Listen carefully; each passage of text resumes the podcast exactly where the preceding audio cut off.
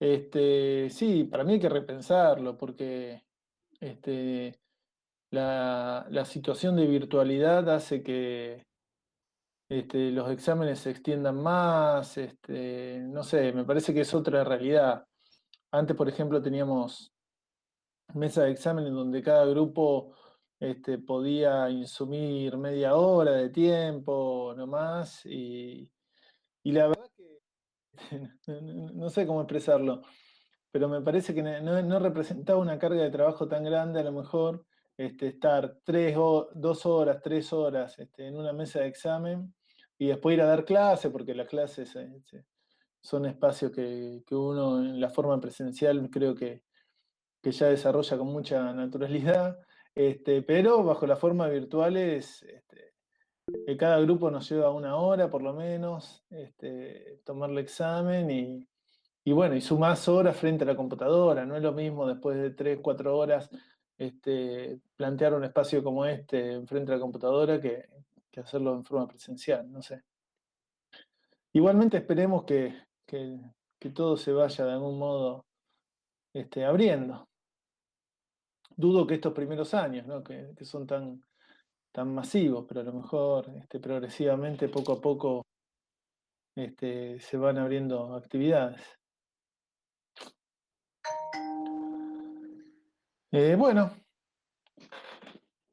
si les parece, vamos comenzando.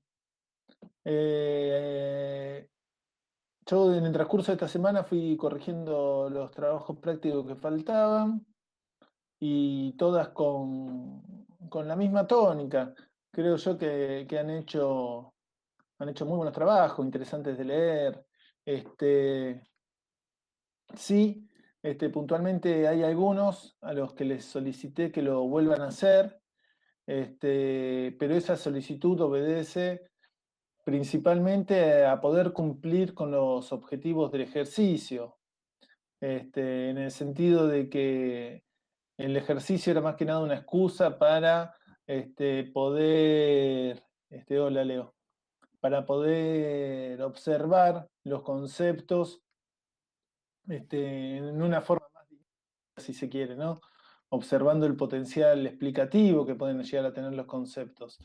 Así que por ahí en algunos, en algunos trabajos en donde no se, no se llegó este, a cumplir ese objetivo, les pedí que lo, lo vuelvan a hacer. Este, sí les digo también que este, cualquier este, cuestión que, quieran consultarme en relación con, con, ese, con esa práctica, con ese ejercicio, le, lo pueden hacer, ¿no? cuenten conmigo para, para darles una mano eh, eh, en ese eh, rehacer el trabajo práctico 2. Pero insisto, este, el único objetivo que tiene eh, ese pedido es que se pueda de algún modo cumplir con, el objetivo de no observar las definiciones muertas de algún modo en forma pasiva, produce el contenido del libro, sino poder este, establecer y reconocer relaciones con el objeto que, que en este caso estamos analizando. ¿sí? La, película representaba la forma, una forma más o menos amena como para presentar un caso, un proceso que se pueda analizar en ese sentido. Así que este, los grupos que por ahí lo tienen que rehacer, este, podemos trabajarlo tranquilamente la semana que viene, durante el receso, podemos tener espacio de consulta, este, si es necesario, bueno, yo estoy a disposición. Eh, Nicolás, disculpa la interrupción. Viste que en estos días los textos que estuvimos leyendo como que volvieron un poco a, cobrar vida con la situación del Amazonas y de poner al ejército para contener a la zona esta donde están viviendo algunos nativos aborígenes y el gobierno estableció como un cerco porque le están, lo están talando y lo están sacando de su lugar, digamos. Viste que en uno de los textos hablaba sobre el capitalismo, que en la actualidad, ¿qué está pasando con la situación? Hablaba el antropólogo, y bueno, ahora está pasando eso, en estos días, en este momento, justamente. Sí, sí, el, caso de, el caso de Brasil es un caso paradigmático en este sentido. Este, Brasil pasa de este, bombardear a los pueblos indígenas en la, en la última dictadura este, a un cierto reconocimiento a partir de, se llama el, Instituto Nacional Indígena o, algo por el estilo que, reconoce este, territorios indígenas al modo de, de Este, pero bueno, ahora con Bolsonaro eh, todo eso está experimentando un retroceso este, notable. Y como bien dice Martín ahí, este, en Brasil le llaman este, a todo ese proceso, este, lo denominan como la expansión de la frontera agrícola. son territorios que se le ganan a la selva para volverlos productivos en términos capitalistas. Por eso ese señalamiento que hace Martín me parece muy, muy pertinente. No se explica este proceso si no se lo vincula con las formas de acumulación y de producción capitalistas. Sería como una nueva acumulación originaria, Nico, ¿no? Claro, pero que en Brasil tienen todavía este, muchos territorios este, vírgenes ¿no? a la explotación capitalista en ese caso. Este, y parece que no hay, no hay límites. También en Canadá, que se puso el tema vigente con el tema de Canadá, también de las tumbas, las fosas comunes de, aborígenes que encontraron asesinados en, cerca de conventos y demás. Están quemando iglesias, está, está complicado el asunto. En un país tan, progresista y ordenado. Sí, sí pero Canadá tuvo un, genocidio realmente cultural hacia los pueblos originarios. Bueno, y no solo cultural, también físico. Claro, y ahora están descubriendo luego, estaba todo tapado eso, y en estos días salió todo a la luz y hay un lío importante. Sí, sí, hay muchas situaciones de racismo, de marginación entre los descendientes de los indígenas canadienses. Así que sí, son todos temas vigentes. Sí, es un horror este, el, descubrimiento de las escuelas católicas en, Canadá, ¿no? Y son parte de, un proyecto civilizador que, se basó en gran parte en el exterminio. Así que desde todos los flancos este, creo que la realidad este, nos, nos interpela, porque también tenemos la situación que pasó con este, la estudiante colombiana que fue increpada en, un colectivo por, por una, este, una pasajera que le recriminaba que ella le estaba pagando sus estudios, que no se iba a recibir, y una suerte, una cantidad de improperios, improperios más, que creo que, bueno, que de algún modo este, eh, es el signo de los, de los tiempos que nos, que nos toca vivir, ¿no? Eh, creíamos desterradas muchas de esas de esas concepciones, pero vemos que, evidentemente dentro de la estructura social argentina tenían, tenían lugar y hoy se están dando este, las condiciones como para que emerjan, lamentablemente, ¿no? Igual este, hay un, resurgimiento de este, de este sentimiento latinoamericano, latinoamericanista, eh, que se inició con Chile y ahora sigue con Colombia, viste que destruyen estatuas de colonizadores, y hay, hay como hay una, llama que ha vuelto a, encenderse. Obviamente por la, por, la situación de opresión y de que, el pueblo ya no da más, y bueno, no le queda otra que, que, salir a, protestar, pero... Este, igual viste, Mauro, que a la, a, las primeras líneas de Colombia ya los califican de terroristas, el Estado les, los, puso la calificación de terrorista. Entonces, ah, imagínate que están al horno los pibes esos, los anarquistas y todo eso que van ahí a tirar piedra, están al horno con papas y los agarran. Sí, como lo tuvieron los chilenos también. No la ley les va a caer con toda. Piñera también le dijo. Pero los chilenos no, lo llegaron a calificar de terrorista. Es una, digamos que es muy fuerte que la ley te, apunte con ese. Sí, sí, sí. Viste con lo que hablamos con la profe de antropología también el martes y demás, viste se les complica la vida, digamos, asustan el miedo, el terror que generan haciendo eso. Psicológicamente, obviamente, capaz que no meten a nadie preso, pero sabiendo las consecuencias que te puede traer ir a una marcha y que digan vos sos un terrorista, está complicado el asunto. Igual cuando, Como a los pibes que defendían acá y serviste, si les gusta el rap español, en Barcelona los chicos que salieron a defender los movimientos anarquistas y demás, que defendían al rapero que metían preso porque hablaba en contra de la, de la corona española y lo publicaba en las redes sociales y estuvieron como dos semanas quemando comisarías y de un día para el otro desapareció el tema, porque se les metieron en la casa de cada uno a través de la computadora y desapareció el tema casualmente el control de lo que el, el, implantar el orden a toda costa y con las leyes a favor, digamos. Sí, e, el debate que plantea Martín acá este, tiene que ver con los límites del Estado, ¿no? Este, hasta dónde el Estado, este, como tal, este, acepta o es proclive a reconocer ciertas transformaciones y cuándo parecen verse transgredidos esos límites. Generalmente surgen con estas cuestiones que tienen que ver con la cuestión de la, soberanía, la territorialidad, cuando se ponen en cuestión las bases mismas del Estado, estoy pensando en el caso del rapero este español. Este, pero sí, evidentemente son, la lógica de la protesta es una lógica completamente distinta a la, a la lógica del Estado. Este, y sí, yo coincido también con esto que está diciendo, planteando vos, Mauro. Creo que, en Latinoamérica siempre asistimos a una complejidad de procesos en donde los movimientos sociales se con distintas temporalidades, ¿no?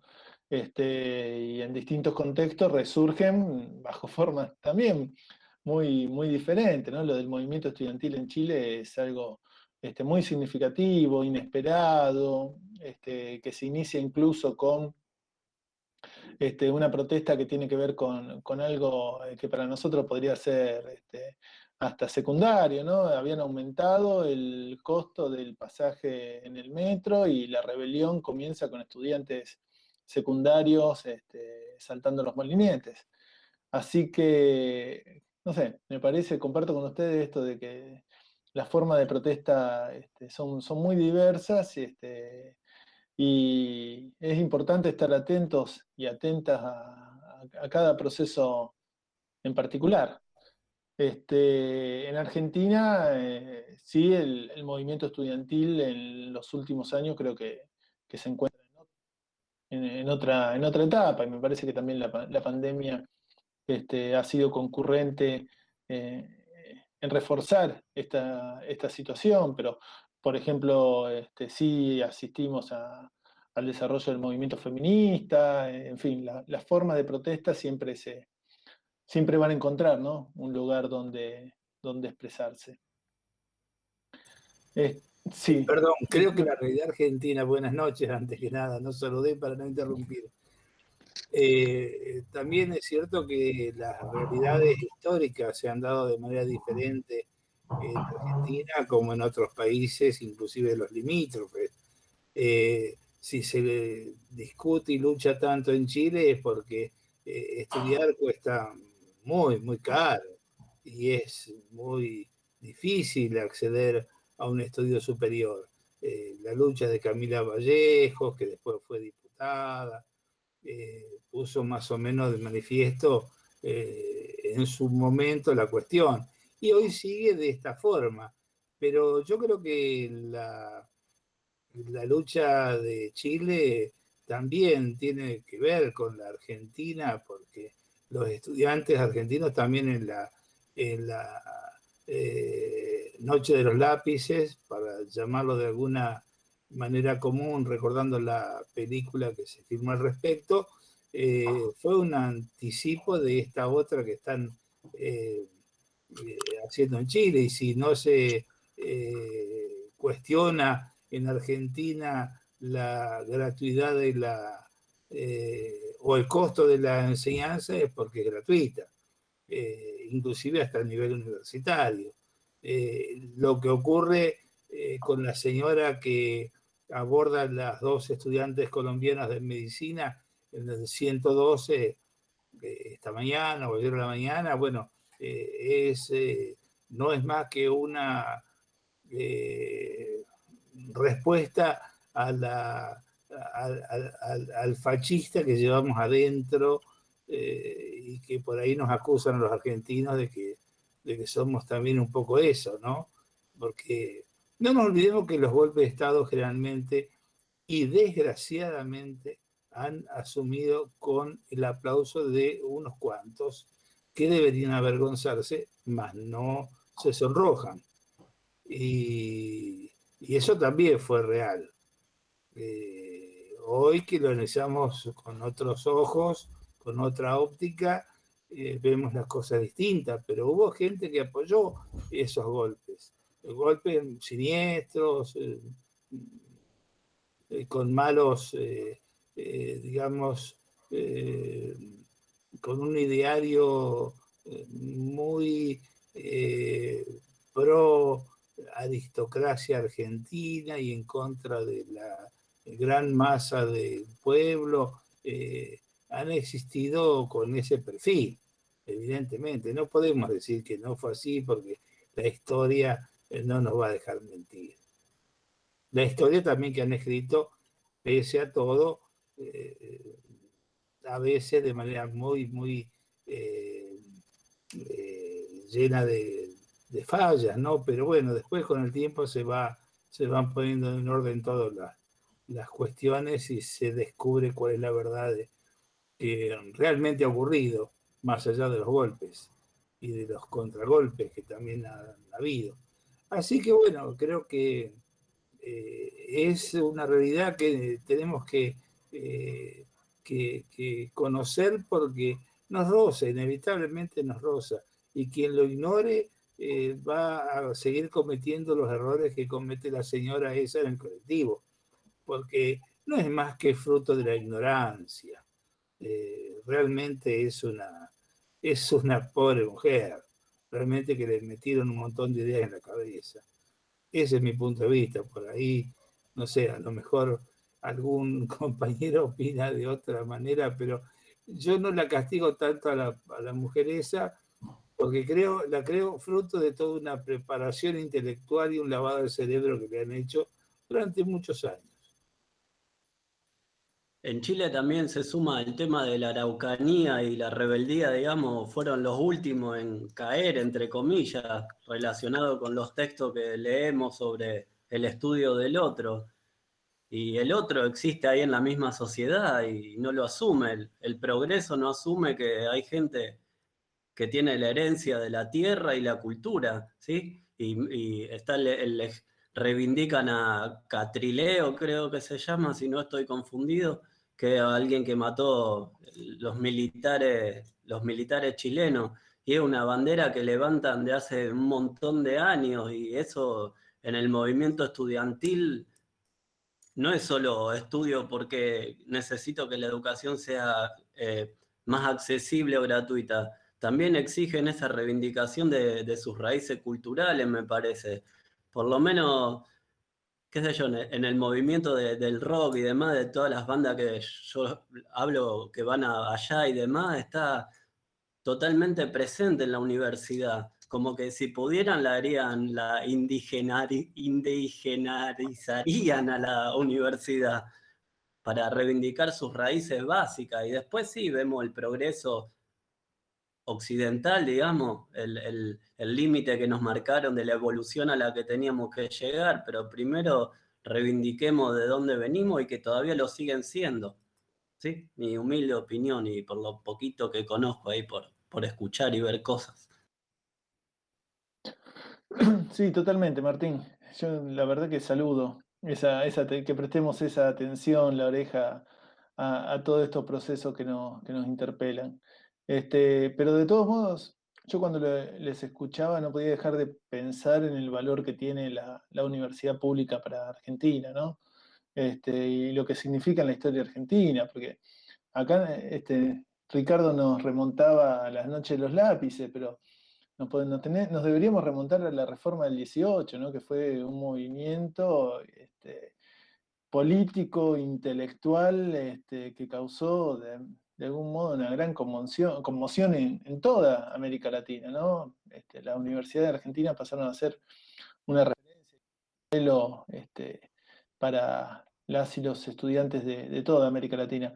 Y creo que, bueno, con todas sus, sus idas y venidas, hemos, como sociedad, digo, hemos sabido valorar y defender este, la universidad y creo que eso, incluso, bueno, ustedes cuando, cuando avancen en la carrera, incluso cuando se gradúen y tengan experiencia, la experiencia de, visitar otras universidades en América Latina, no sé, en Brasil, Chile, Colombia, Perú, este, se van a encontrar con que este, son organizaciones completamente diferentes a la nuestra y, que, no se limita en ese caso a, espacios que no, no, tienen barreras este, o a, lugares en donde nos podemos reunir libremente, sino que este, se genera un, ambiente que, es propicio para, para, que se desarrollen.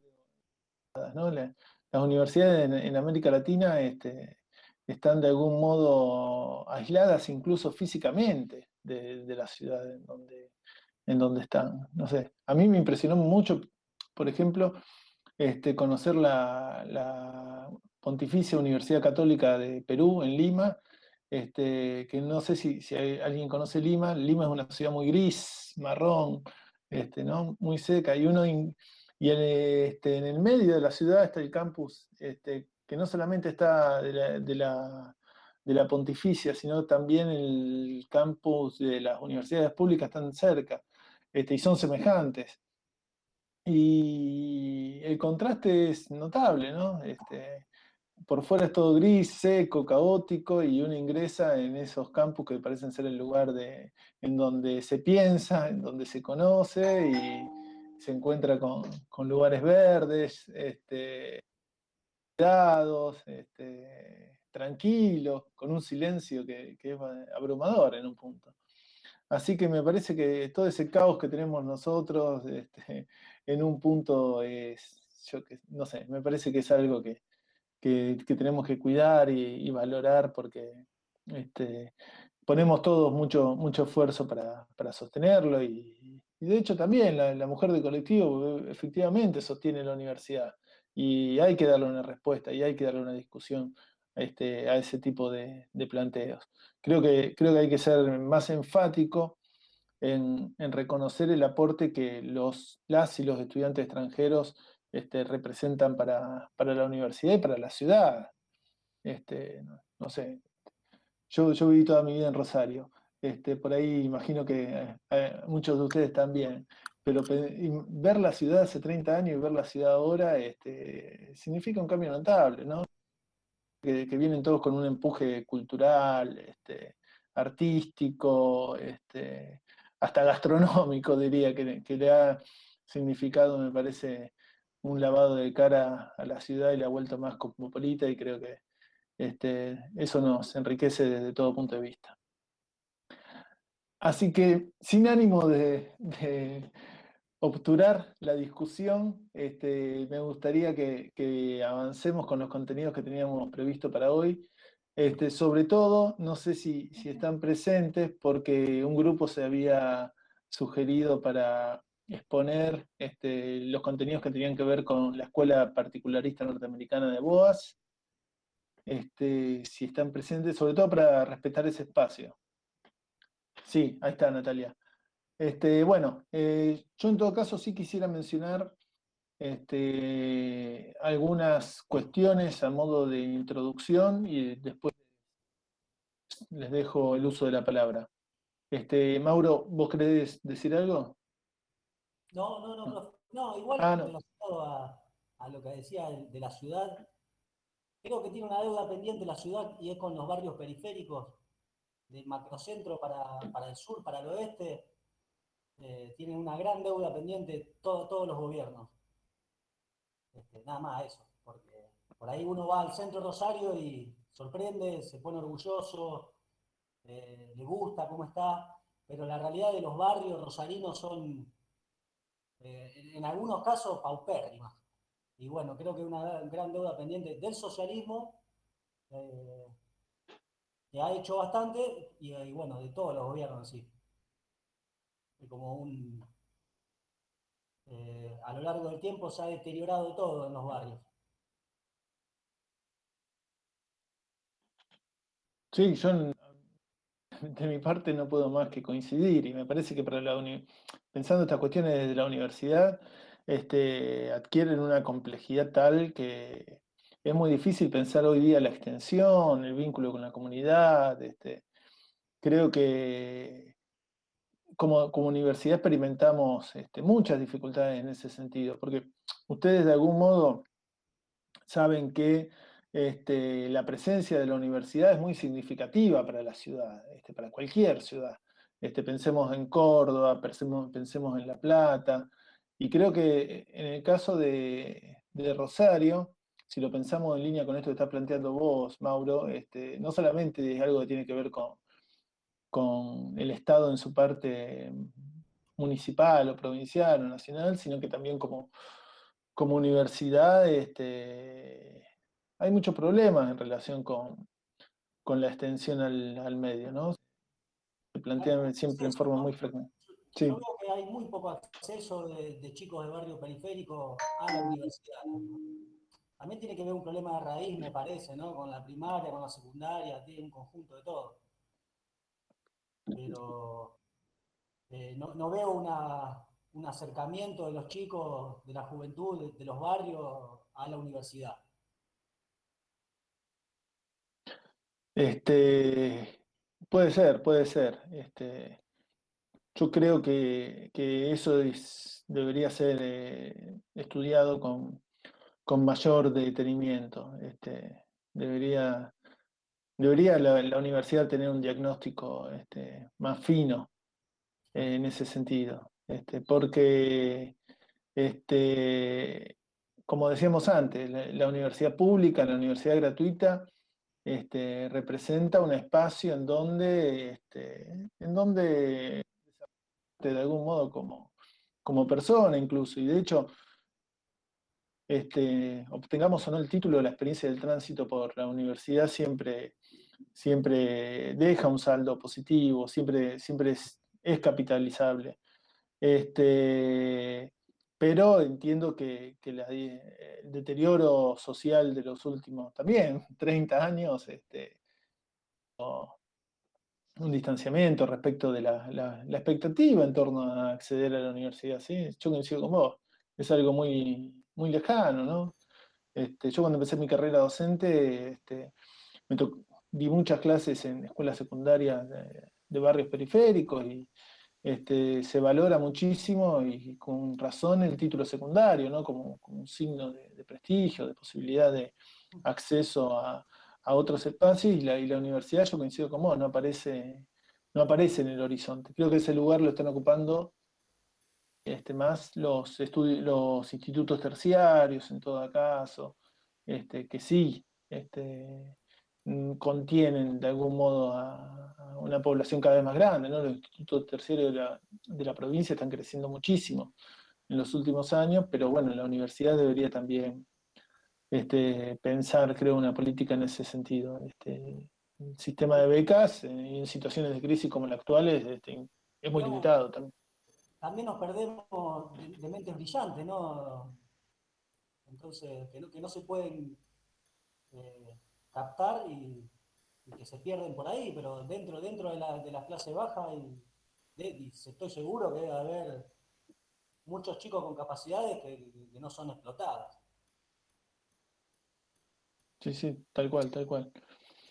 Eh, yo quería agregar algo, si me permiten, con respecto a lo que se podría considerar eh, Gran Rosario, no solamente Rosario como, como, como lugar físico y al respecto, eh, la verdad es que debo decir con alegría que acá en Puerto San Martín, la localidad que tengo a mi, norte, eh, está a unos 10 kilómetros, menos, menos quizá de, 10 kilómetros de San Lorenzo, eh, se están construyendo edificios para que la universidad, la UNR, instale distintos eh, cursos a nivel universitario que pienso que podrían ser la antesala de, del dictado de carreras, en definitiva, eh, eh, que, sean de interés para todos, ¿no? Porque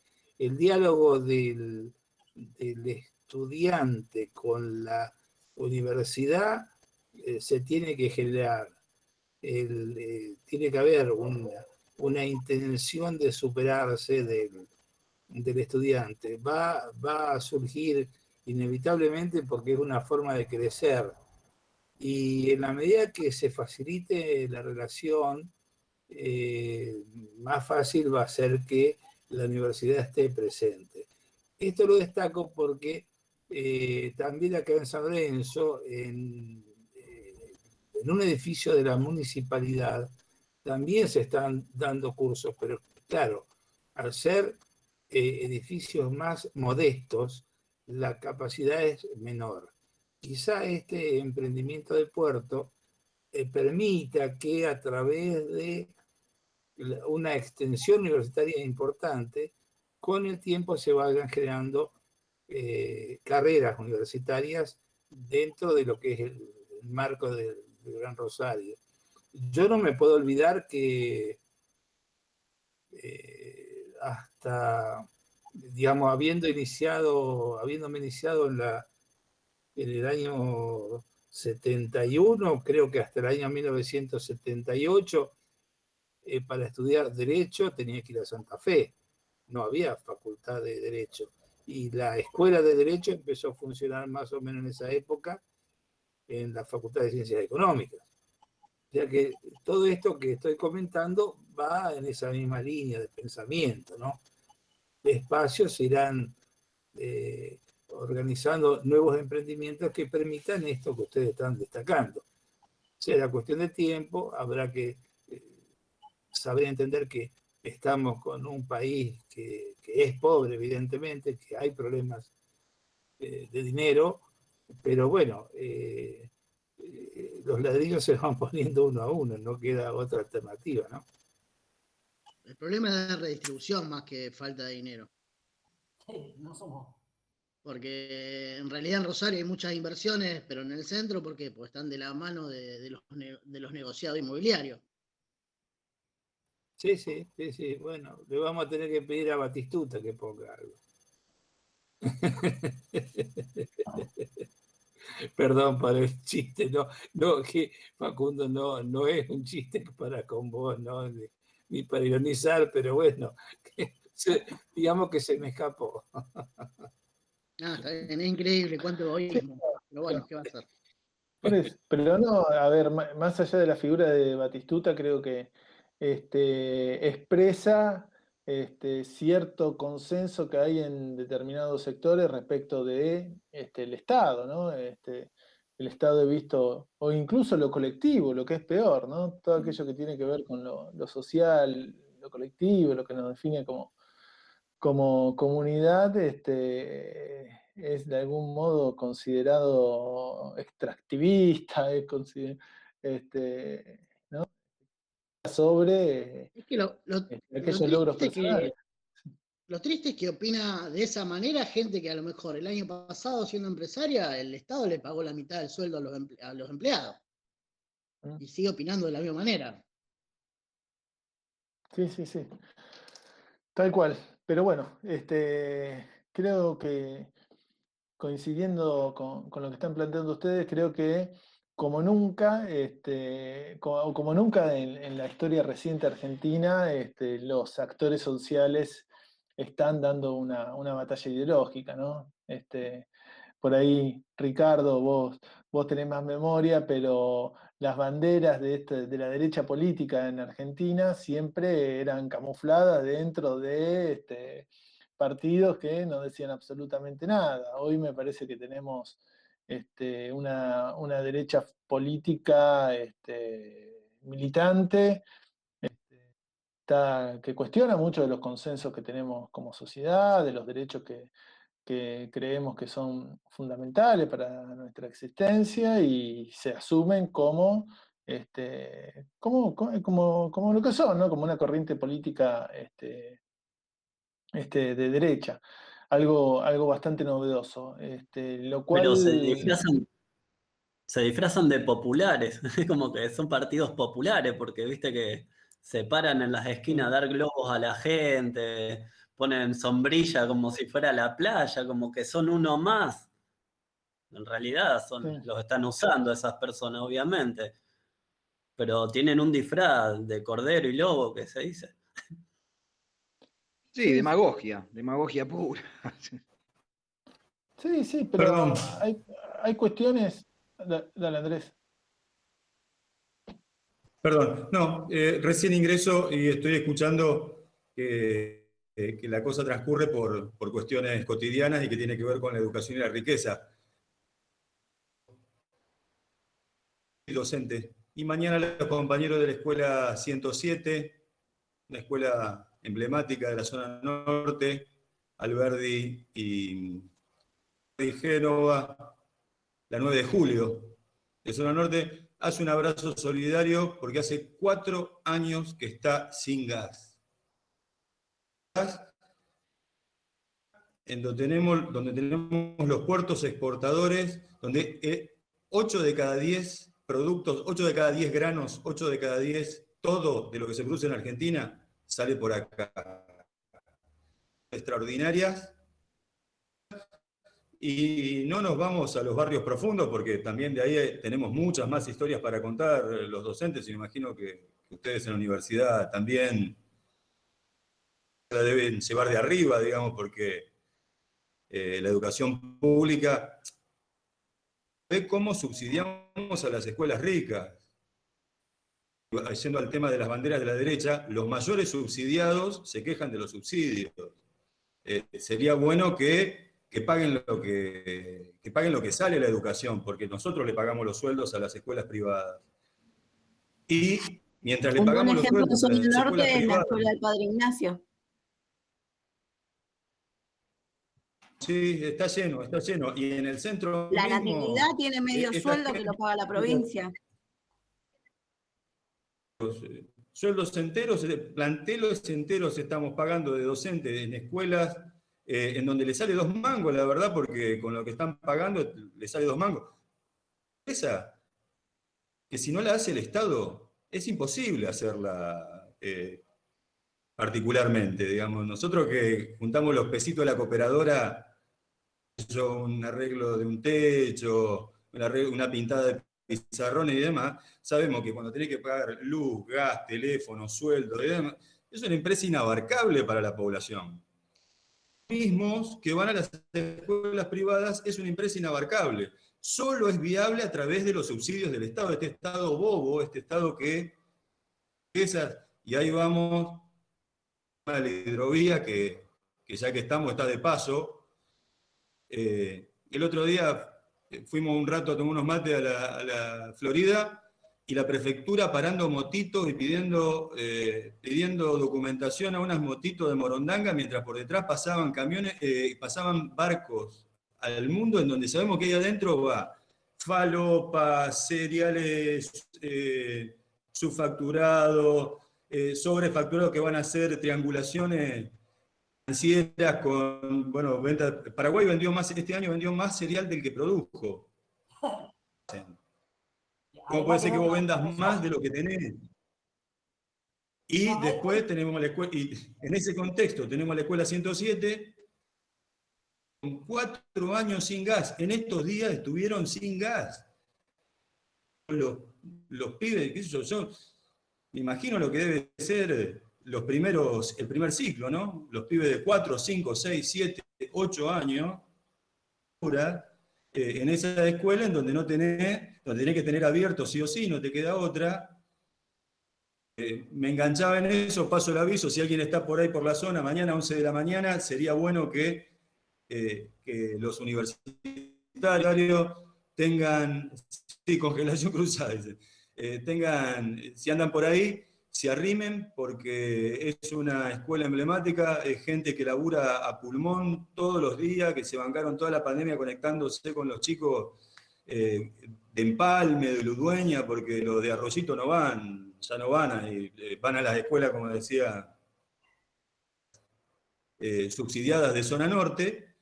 y bueno, que seamos muchos y que este ejemplo se replique y que tenga que dar eh, clases en condiciones indignas solo por el hecho de ser pobre. Si después lo pones en el chat, así lo, subo a Facebook y lo comparto a la hora.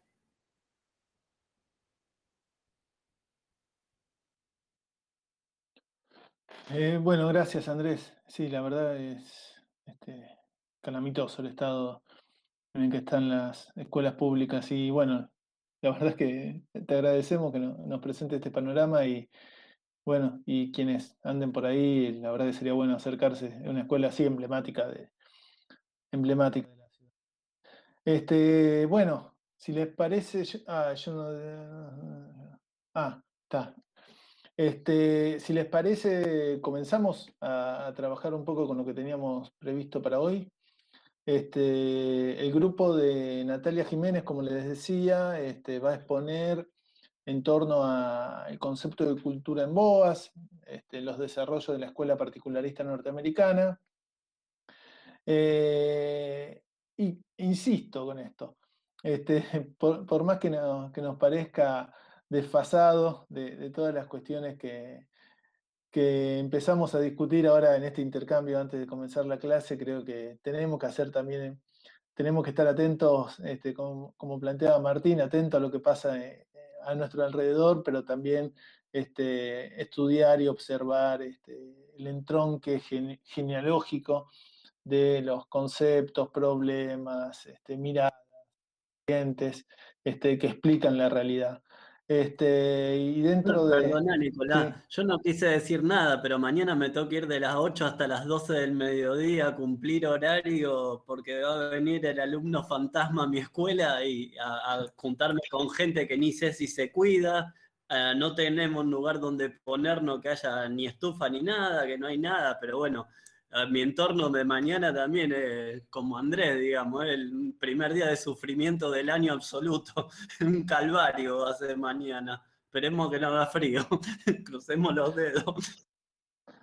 No, va a ser, va a ser frío más esa hora. Este, sí, sí, sí, sí, sí, sí. Son decisiones políticas completamente aisladas de cualquier parámetro pedagógico o de cualquier consideración respecto de las condiciones de trabajo. Eso, Hoy en mi escuela, donde yo trabajo, soy asistente escolar, y hace tres días no se puede prender las estufas, en realidad, pero la directora dijo, chau, tu protocolo, yo le abro una ventana, una puerta y le prendo las estufas. A los salones que no le pierde gas la estufa. pero mm. eh, realmente, sí, también Andrés tenemos el problema del gas, pero... Para eso están las máscaras, Natalia. Ahora está, está solucionado el asunto. Las antiguas hay que llevar, no las de tela. El, problema es que yo trabajo en la 1254, Casiano Casas y Superi, una escuela muy carenciada. Y, una nena de primer grado le pregunta a la directora, yo trabajo en el comedor, le preguntó a la directora a qué hora dábamos la leche, porque ella tenía hambre. Y la verdad que con seis años tener hambre a las 8 de la mañana no, no, no, no puedes ni pensar, ni estudiar, ni nada pero es, duro. Hoy, hoy una, también una chica de séptimo llegó con una remera y una campera. Mi mamá trabaja ahí y le fue a buscar un buzo de las donaciones de ropa que tiene la escuela para que se lo ponga, porque llegó con eso, solo. Es, es terrible lo que pasan los chicos ahí. Más que nada, la escuela no me puedo quejar, los chicos toman chocolatada, toman Nesquik, o sea, toman mejor que mis hijas. Eh, hacen de todo por los chicos. Toman Nesquik, toman Malta, tienen leche todos los días. Hoy tomaron café con leche con media luna. Habrán desayunado mejor que muchos de nosotros, esos chicos, pero la verdad que lo que hacen las escuelas es muy, muy importante. Sí, sí, sí. La verdad que es terrible, Natalia. Lo que hacen las escuelas, más que la escuela, las maestras y, y los maestros, ¿no? Este, si, antes hablábamos de, de lo que, representaba la universidad este, en la ciudad, este, en la región. Este, creo que esto que está mencionando vos, la escuela, es sostén ¿no? de, una estructura social que, que, se queda de pedazos. ¿no? La, primaria es, es una casa para, muchos chicos. Muchos chicos que no, no comen no nada. La escuela primaria es muy importante. Pero ya te digo, yo lo sé porque trabajo ahí, la directora hasta miente con los números de los alumnos para que le den más plata para la copa de leche. Para que los chicos puedan tomar leche realmente como se merecen. Cuando estaba el comedor abierto, comían carne todos los días. Y, no, y si te manda la centralizada comida, vos sabés que es una... Ahí nosotros cocinamos. Sí, la verdad que es un, panorama durísimo, ¿no? El, que nos toca vivir y la, pandemia ha exacerbado este, situaciones este, terribles, ¿no? Este, uno se, en relación con lo que planteábamos antes, este, uno se asombra cuando este, los medios reflejan la, situación dramática de quienes están varados en Miami y la verdad que la, crisis económica y social que estamos pasando es este, terrible. En un punto, tal vez esto dentro de 20 años se ha tomado como una nueva colonización de, como dice Andrés, de ciertos sectores, ciertos barrios, digamos, que tenían que ser acallados también.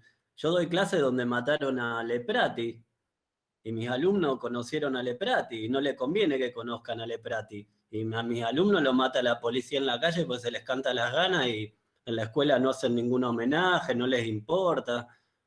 Entonces, viste, ¿quién te dice que esto no sea para un estudio más profundo antropológico de acá a 20 años que tenga, que tenga, que ayude, ¿sí? Porque la idea de que esto mejore, sabiéndolo y, metodología, sistemático, que nos lleve a una solución. Suponete como estamos ahora en este ámbito virtual. Tiene, después de un año, tiene que haber un estudio de la virtualidad para plantear que este año iba a ser viable o no la virtualidad. Yo creo que en un año tuvieron tiempo para hacer algo. Y sin embargo, eh, sí, Mauro. la solución para satisfacer las necesidades básicas de las personas? Claro, ahí está. Tomar los medios de producción. Creo que la pandemia también pone, pone, en, tela, pone en, primer plano esa problemática que tenemos no somos dueños de los medios de producción, punto. No podemos hacer como, como, Estado, como nación soberana, absolutamente nada. Eh, es una situación compleja.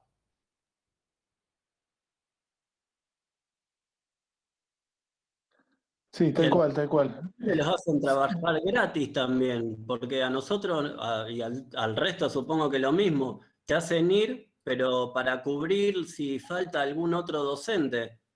Pero eso no es, no es un trabajo pago, digamos, y redituado. Te hacen ir, pero si la semana que viene vos también tenés ese curso, tenés que trabajar el doble y además tengo que hacerle las clases virtuales y tengo que corregir y tengo que recibir a los de la mesa de examen de hace cinco años atrás.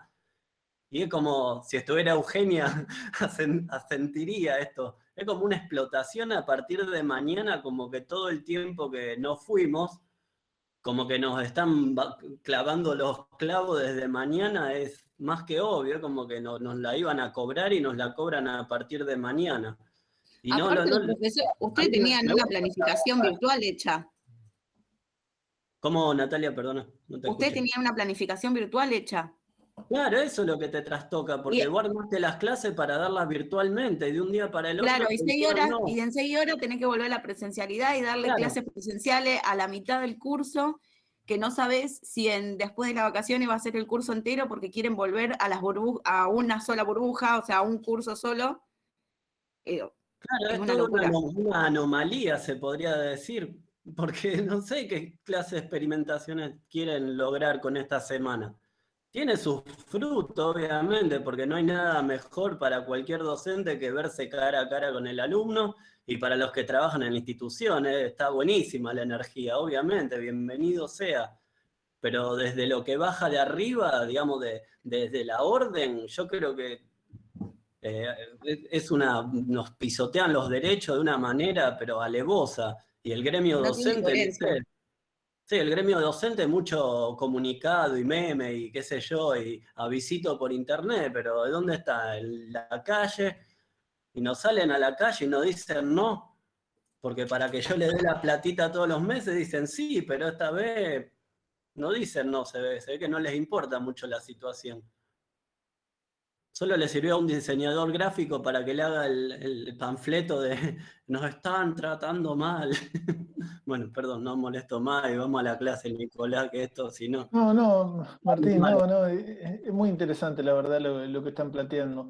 Creo que sí evidencia el grado de deterioro en el entramado social y en la capacidad organizativa que, tienen, si se quiere, los, los sectores trabajadores o populares en este sentido. Por eso viene en colación también con lo que veíamos antes. Este, hoy particularmente están mucho más organizados y movilizados sectores que, tradicionalmente no, hacían un uso de, ese tipo de expresiones, de ocupación del espacio público.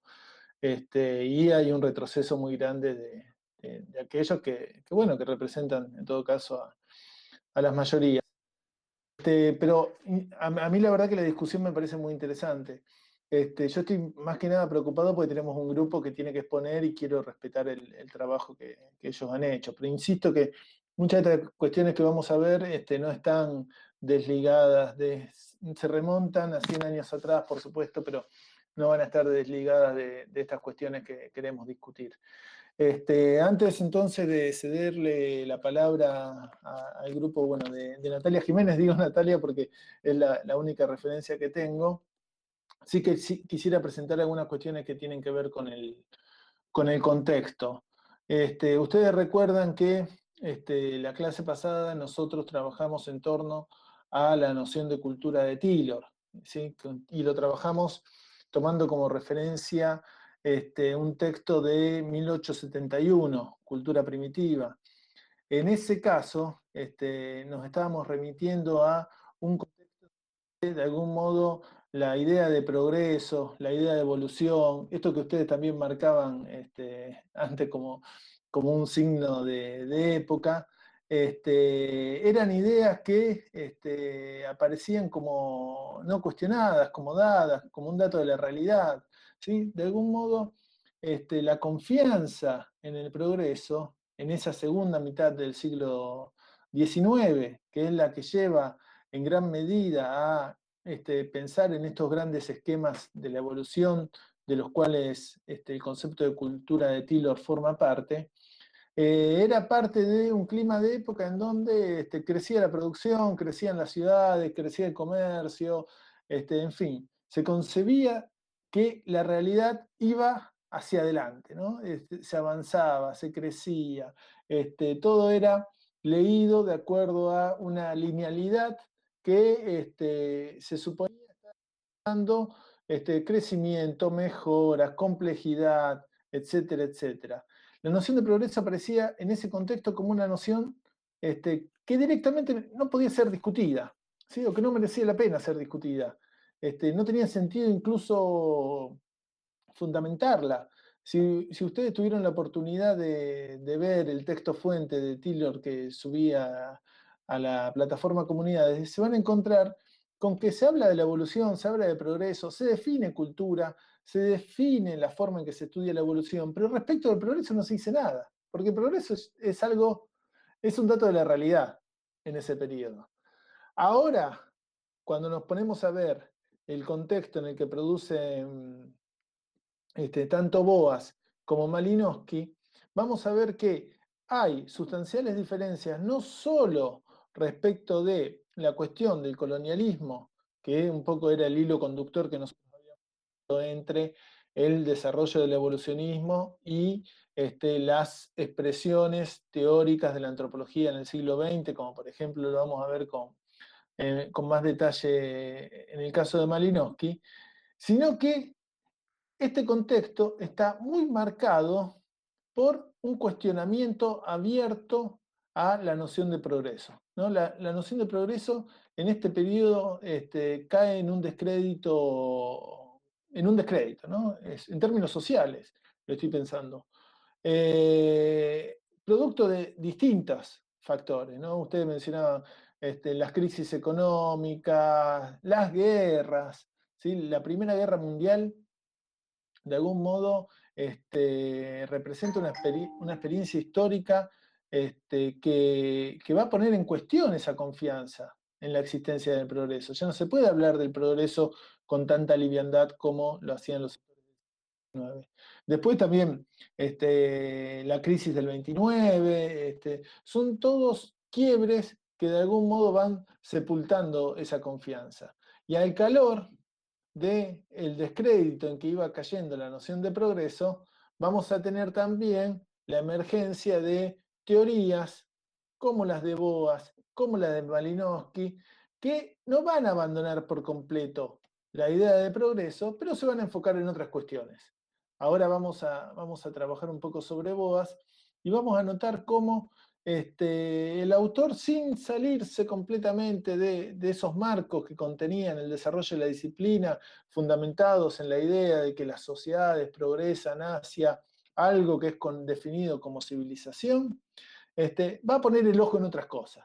Este, Boas va de algún modo a asumir una posición en la que, bueno, todo, este marco general está bien, pero yo creo que la antropología en estas otras cuestiones este, antes que seguir pensando en aquellos, en aquellos grandes esquemas.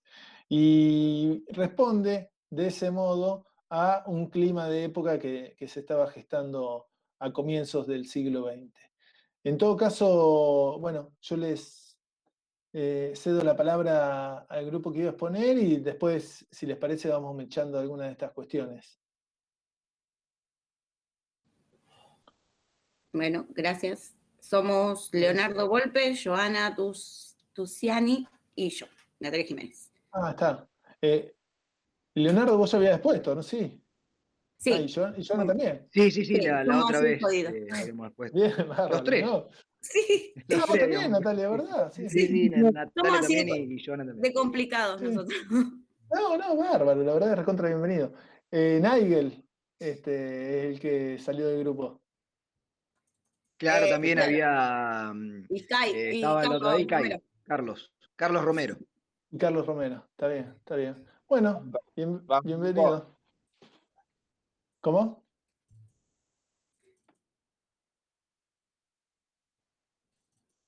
Bueno, en eh, silencio. Bueno. Yo, porque nosotros nos gusta complicarnos, hicimos un PowerPoint otra vez. sí.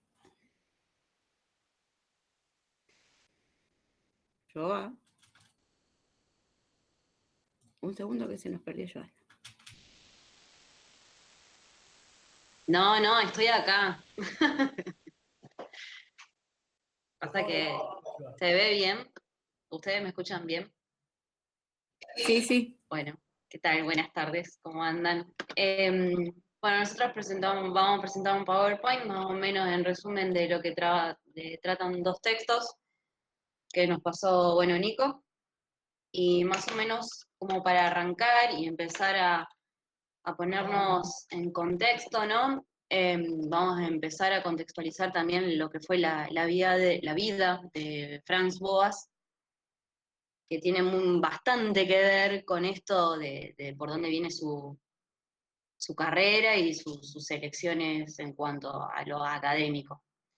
Em, Boas eh, nace en 1859 fallece en 1942. Él es judío alemán, en donde eh, él vive mucho e, esto de em, el antisemitismo, ¿no? Era una familia, viene de una familia judía.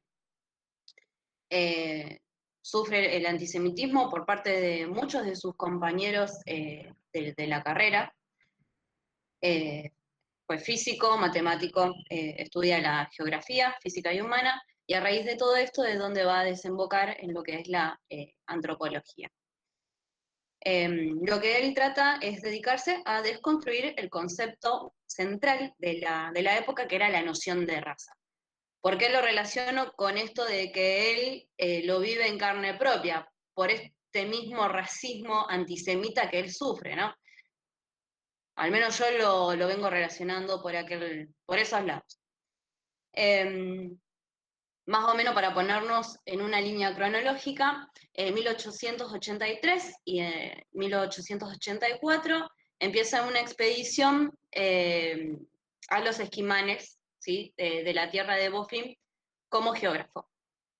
Eh, en 1886, bien dedicado de lleno a la antropología, eh, va a empezar a estudiar a pueblos indígenas en donde comprende un periodo de entre lo de 1886 hasta 1889, eh, en donde estudia distintos pueblos, que bueno, eh, acá el texto nombra tres pueblitos de nombres bastante complicados, que si quieren le digo el número de página, que es la página 23, que no me van a salir, perdonen que no se los diga. Eh, en 1887 eh, se va a establecer en Estados Unidos y ahí es eh, donde él se nacionaliza. Em, en, el periodo de 1908 y 1910 em, va a empezar a demostrar la variación de los rasgos morfológicos por la presión del eh, entorno nuevo. Em, Boas va a tener como objetivo estudiar lo que es eh, a las culturas y no a la cultura como única individual, en contraposición lo que fue eh, Taylor. O, si no me equivoco. No, lo tengo acá anotado en el machete. Em, em, él se va a mostrar eh, en una posición un poco reacia, ¿no? En lo que es la teoría evolucionista, que va a dominar el pensamiento eh, en, esa, en esa época, en ese contexto histórico. Eh, para él eh, carece de sentido encontrar leyes universales del funcionamiento de las sociedades y de las culturas humanas. Va a criticar el método de periodización. ¿Qué es esto? Se basa en la reconstrucción de los diferentes estadios ¿no? de la evolución de la cultura eh, de hipotéticos orígenes. Eh, también va a discrepar de todas estas eh, teorías que van a estar bastante difundidas en, la época, que se basan en la reconstrucción de hechos, ¿no? de pseudos históricos, dice él, en donde mm, va a estar todo explicado y demostrado empíricamente y no, no vivido como cuenta propia de la gente que, va a empezar a desarrollar esas, esas teorías, ¿no? Entonces, bueno, eh, me pareció interesante comenzar por, por, este punto como para marcar más o menos cuáles fueron sus inicios, qué fue lo que pisando su mente ¿no? de, de, Boas en estos temas.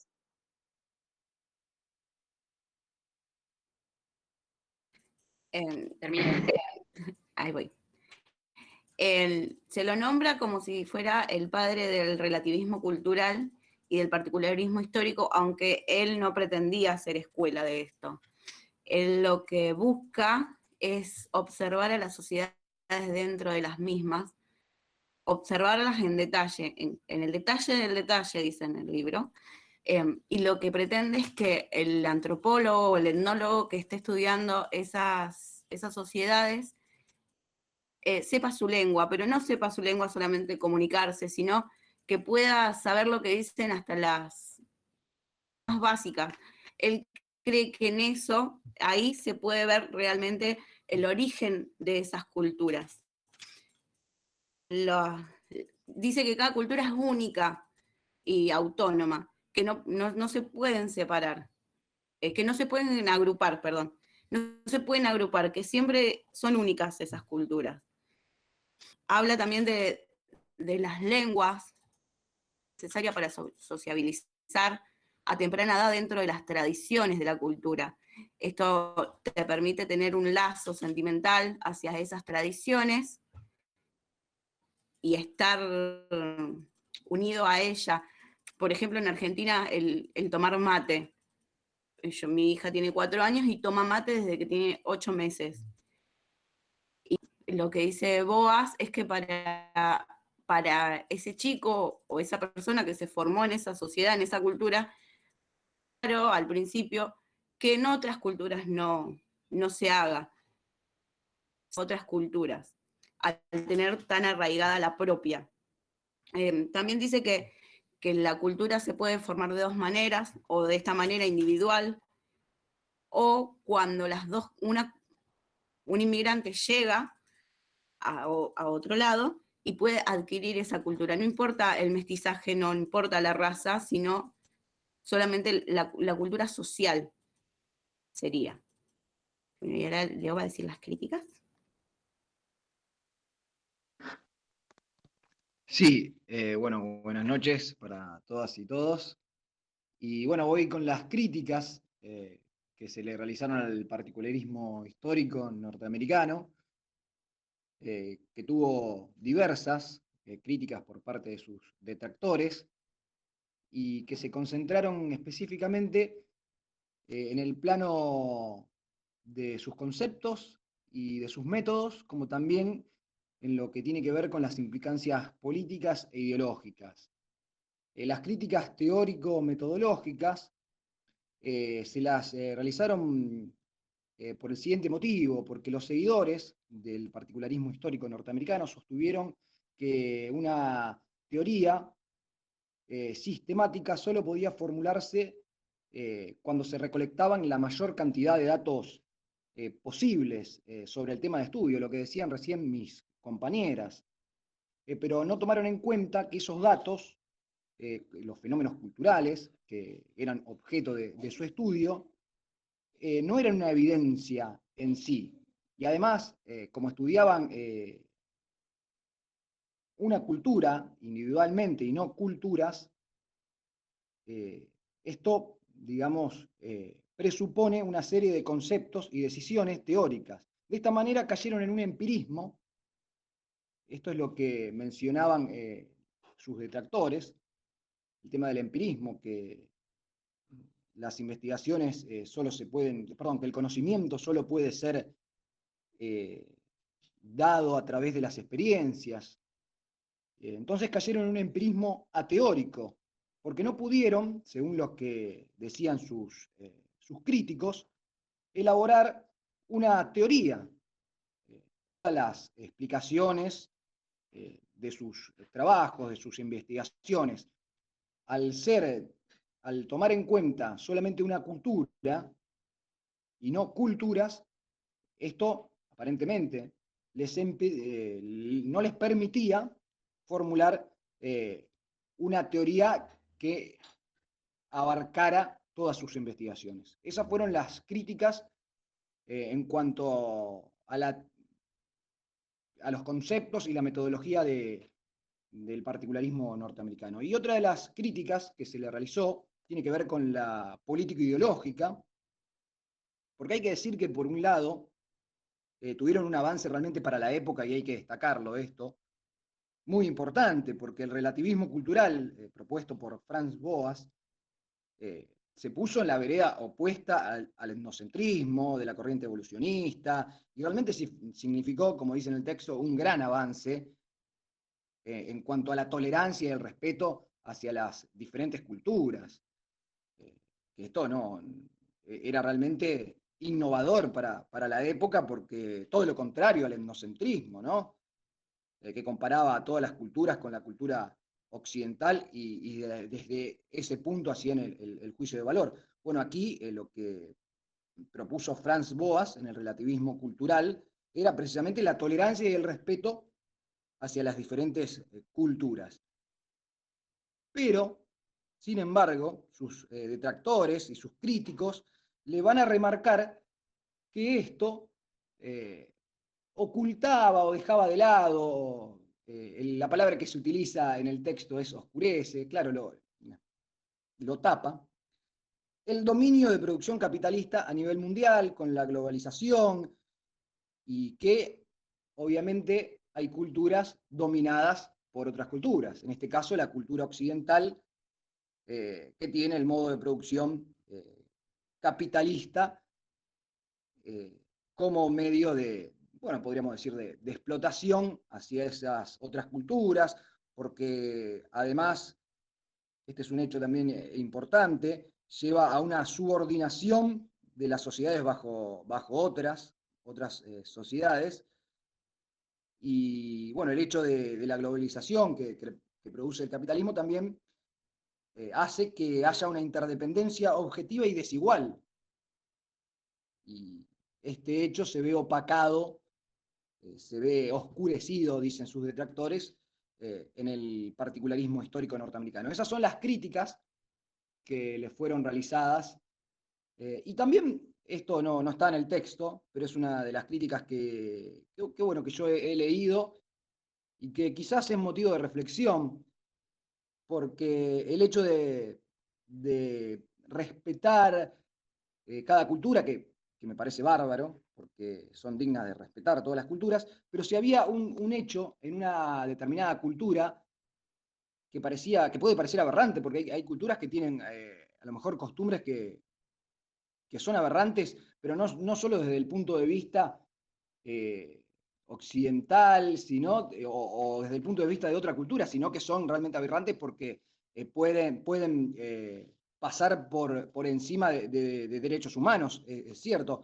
Bueno, en ese sentido se realizó también una, una crítica a, a este relativismo cultural, que no podía juzgar digamos, a, una cultura aislada eh, con una mirada global.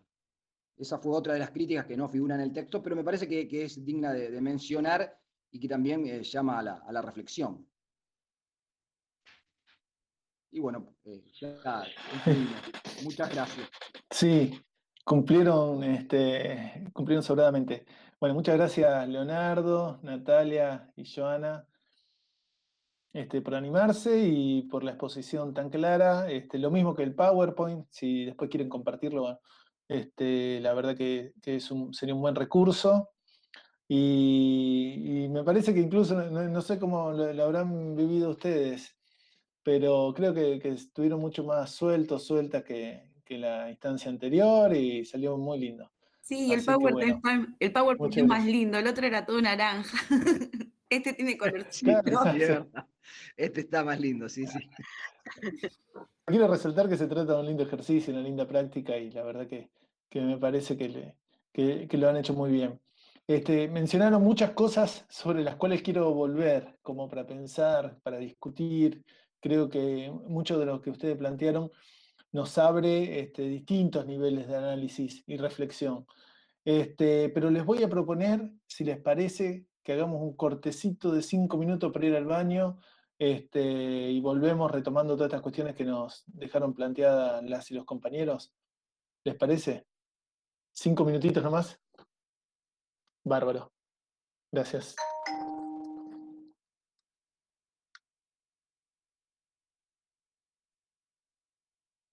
Ricardo,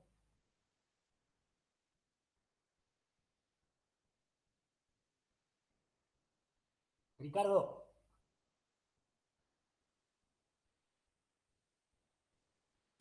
Ricardo, te habla Mauro. Mauro, sí, acá estoy. Tito Lamboglia, ahí me acordé el apellido. Sí, sí, sí, sí, sí, sí, sí, sí. No, no, sí lo tengo presente. ¿Rendiste vos? Sí, sí, sí. No, ah. no como esperaba, pero, pero bueno, fueron, fueron magnánimos, diría está bien, está bien. Yo tuve que dejar un tiempito, algunos problemitas que tuve, bueno, y después eh, retomé, así que bueno, nos volvemos a reencontrar. Me extrañó no verte ese, último tramo del año. Claro, sí, sí, sí, sí, exactamente. Sí, fue una cuestión que se me complicó, mi ciudad estuvo un poco enferma y bueno, tenía que privilegiar eh, las cosas que me iban ocurriendo, ¿no? Y bueno, después de una vez que se solucionó, ya volví a retomar el estudio. Eh, y bueno, la verdad que es una suerte encontrarte acá de nuevo. Eh, por suerte yo había terminado con Historia 1, no, perdón, Introducción a la Problemática Histórica y introducción a la problemática del saber. Y me quedaba esta. Así que bueno, esto para el primer cuatrimestre y ya veré con qué me entretengo en el segundo. Pero bueno, estamos, estamos otra vez compartiendo aula. No de la misma forma, pero... Uh, se extraña, se extraña la, anterior modalidad. Sí, sí, sí, sí, sí. Obviamente que sí. A mí en realidad también me resulta cómodo esta eh, forma por el hecho de que me, me permite no viajar, ¿no? Claro. Pero bueno, estaba dentro de los cálculos. Eh, eh, vamos a ver cómo sigue esta historia y, si podemos otra vez volver a la presencialidad o no. Supongo que será cuestión de tiempo. Eh, así que bueno, vamos a ver si, no sé si este año, pero por lo menos el año que viene estaremos otra vez en, en las aulas. Esperemos, esperemos, viste que no, no se puede determinar algo.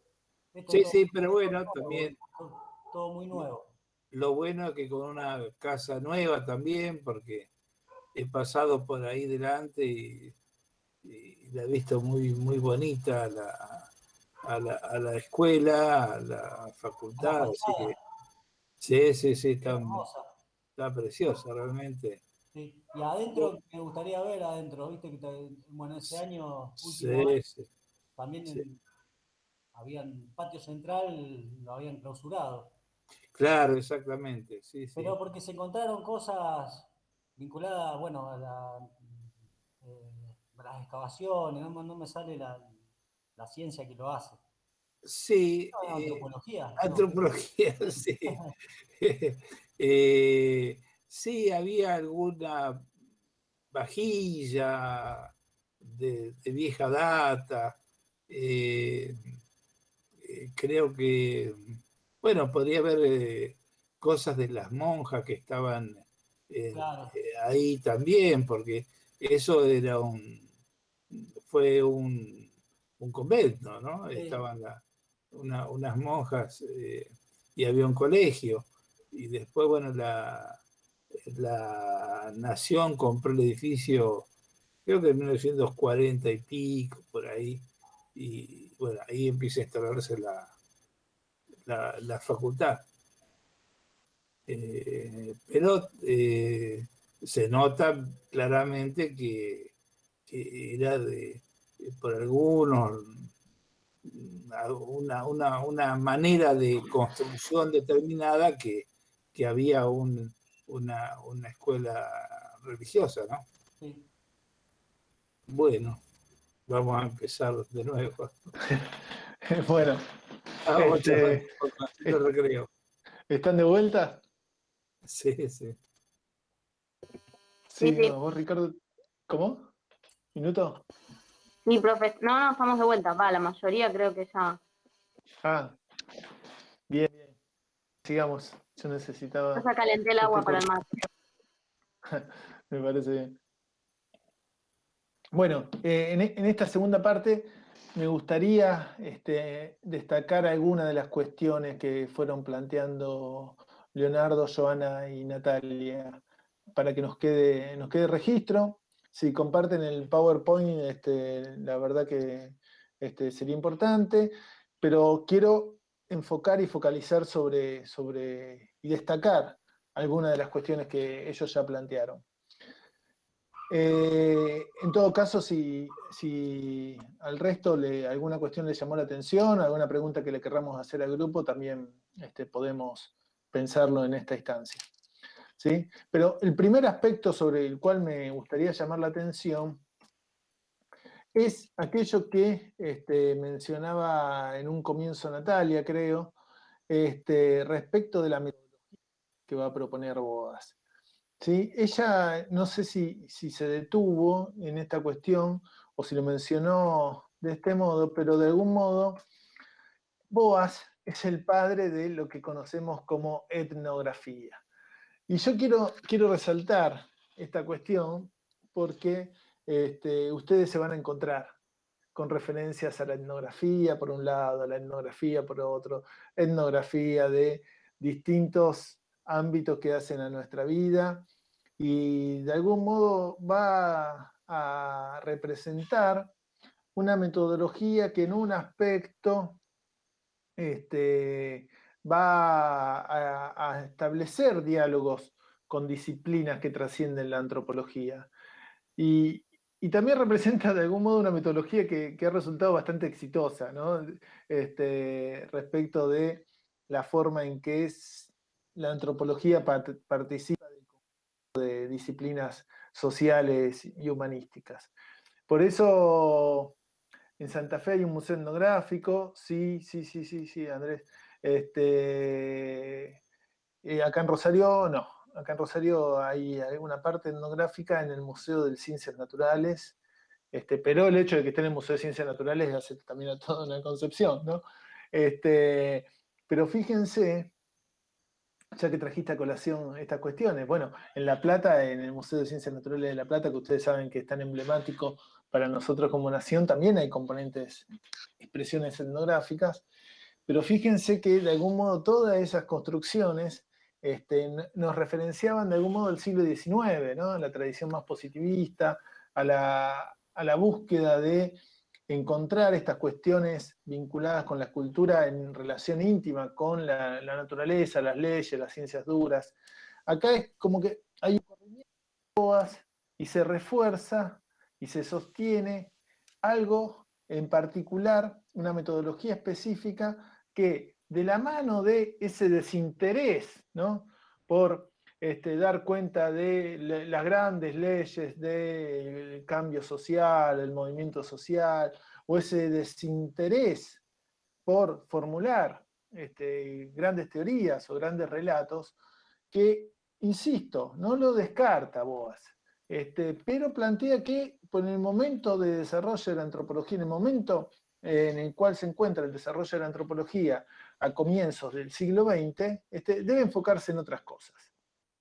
Y ese enfocarse en otras cosas es volver sobre este, los detalles, volver sobre un proceso de elaboración de conocimiento empírico, conocer en profundidad esto que planteaban las y los compañeros, eh, cada cultura, y de algún modo todo eso se sintetiza ahí. Ah, gracias, Joana. Este, todo eso se sintetiza dentro de la práctica que se empieza a denominar como etnográfica. ¿sí? La, etnografía como tal va a tener características que, la van a distinguir de otros tipos de formas de producción de conocimiento. Eh, el etnógrafo, cuando pensamos etno, estamos haciendo referencia a una etnia, a una cultura, y bueno, este, y por grafía ahora no recuerdo cuál es el origen etimológico de la palabra, pero me imagino que tiene que ver con, el conocimiento. Este, Ricardo, ahí te desmuteaste y me vas a...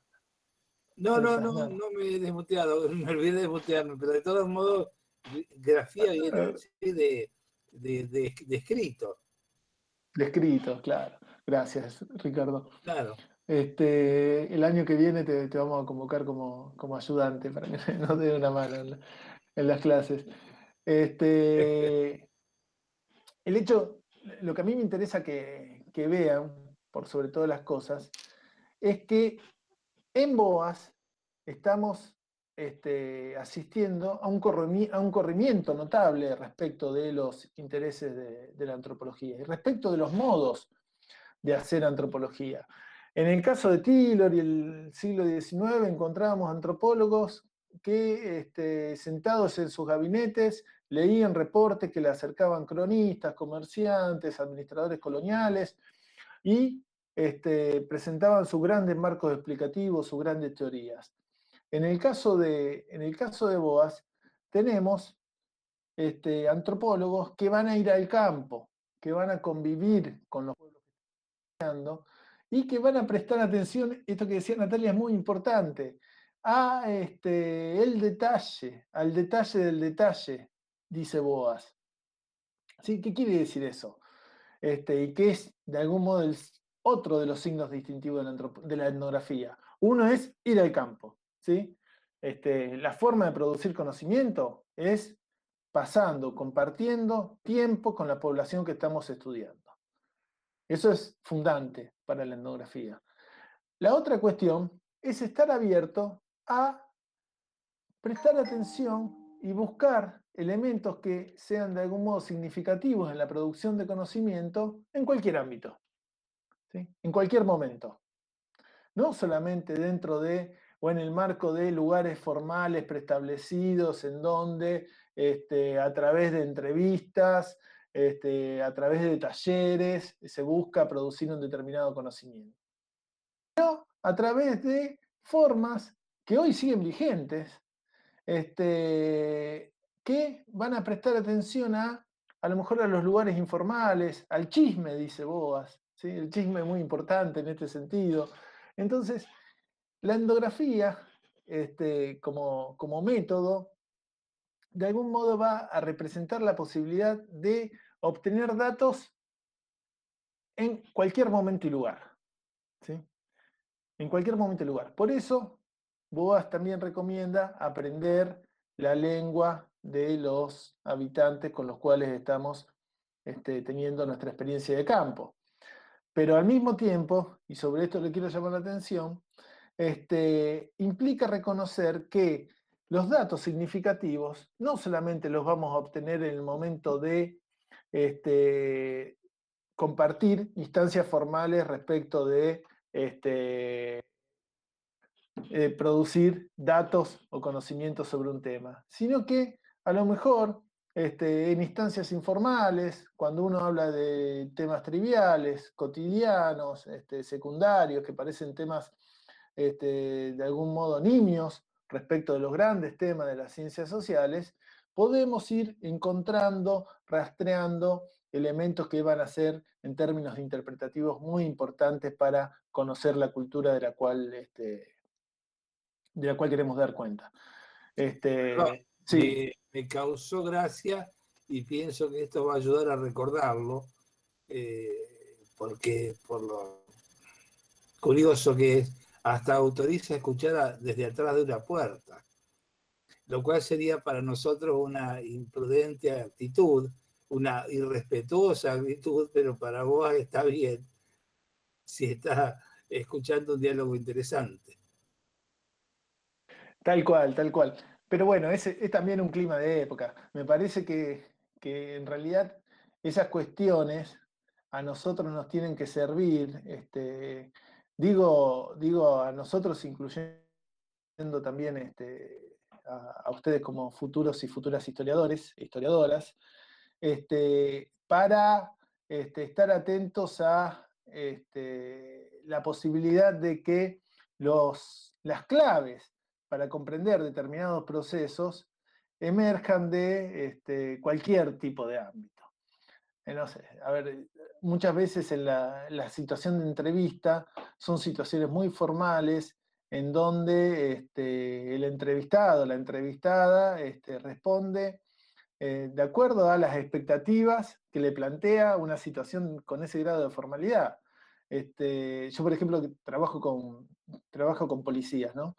Este, como hacer una entrevista a un policía es muy formal, ¿no? Porque siempre me van a contar el deber ser, siempre me cuentan lo correcto, este, nunca, este, nunca surge algún tipo de dato de información que vaya en contra de lo, socialmente esperado.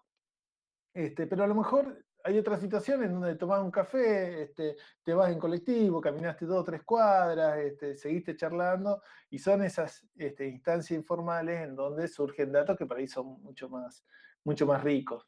Y de algún modo, pensar en la etnografía este, contempla todas estas variantes, ¿no? Contempla la posibilidad, y eso quizás es, es uno de los signos de distinción respecto de otras tradiciones, como por ejemplo la sociológica, que trabaja con instrumentos mucho más formales, este, nosotros como antropólogos y antropólogas este, le prestamos atención a, absolutamente, absolutamente todo. Bueno, y este, este corrimiento viene con Boas, así que bueno, yo no quería dejar de sacarlo. Perfecto. Sí, Ariel. Y mm, también me resulta un tanto paradójico y a la vez me, recuerda muchas situaciones que, vivimos hoy en día.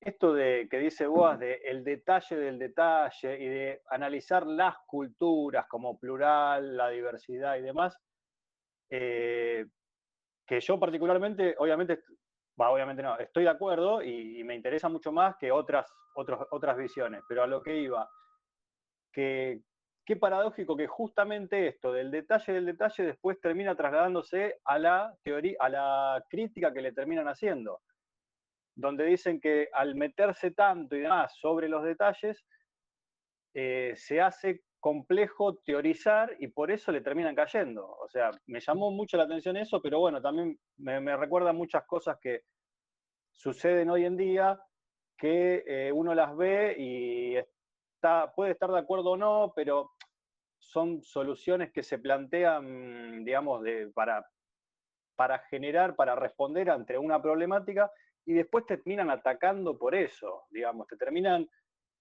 terminas siendo perjudicado por algo que, aplicaste, digamos, en, buena ley y para responder a una problemática que, existe o existía en ese momento. Nada, eso me, me, había quedado un poco... No, no, tal cual, eso, eso es una paradoja. Y que me parece que Natalia dio cuenta de eso, cuando decía, él asume una posición, eh, Leo creo que lo había planteado, asume una posición inductivista.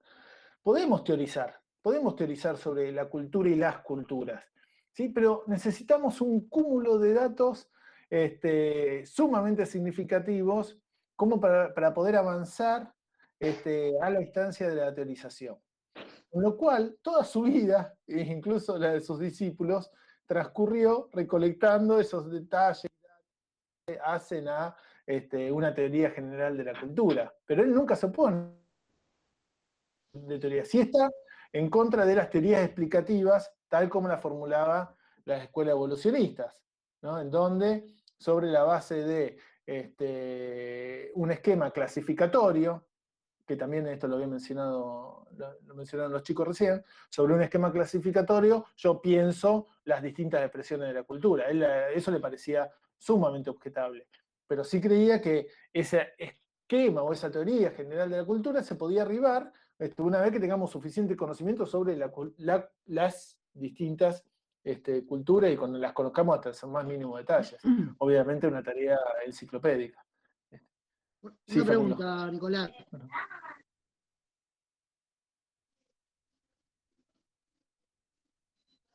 Sí, dale, dale. Una pregunta. Eh, ¿Quiénes son los críticos? ¿Contemporáneos o los de las corrientes que vienen después?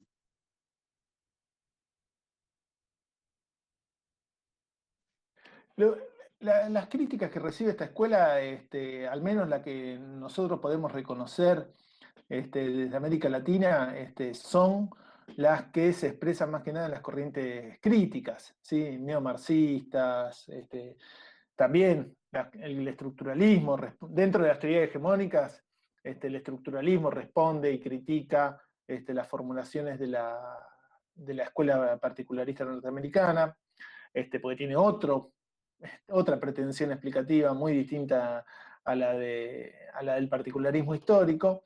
Este, pero en el caso este, de América Latina sí es muy notorio que hay todo un desarrollo, una conjunción de perspectivas críticas que se desarrollan en, la década de fines de los 50, 60 y 70, este, que cuestionan abiertamente a la antropología norteamericana, porque la antropología norteamericana este, es de algún modo hegemónica este, en la formación de, las, de las corrientes en, América Latina también.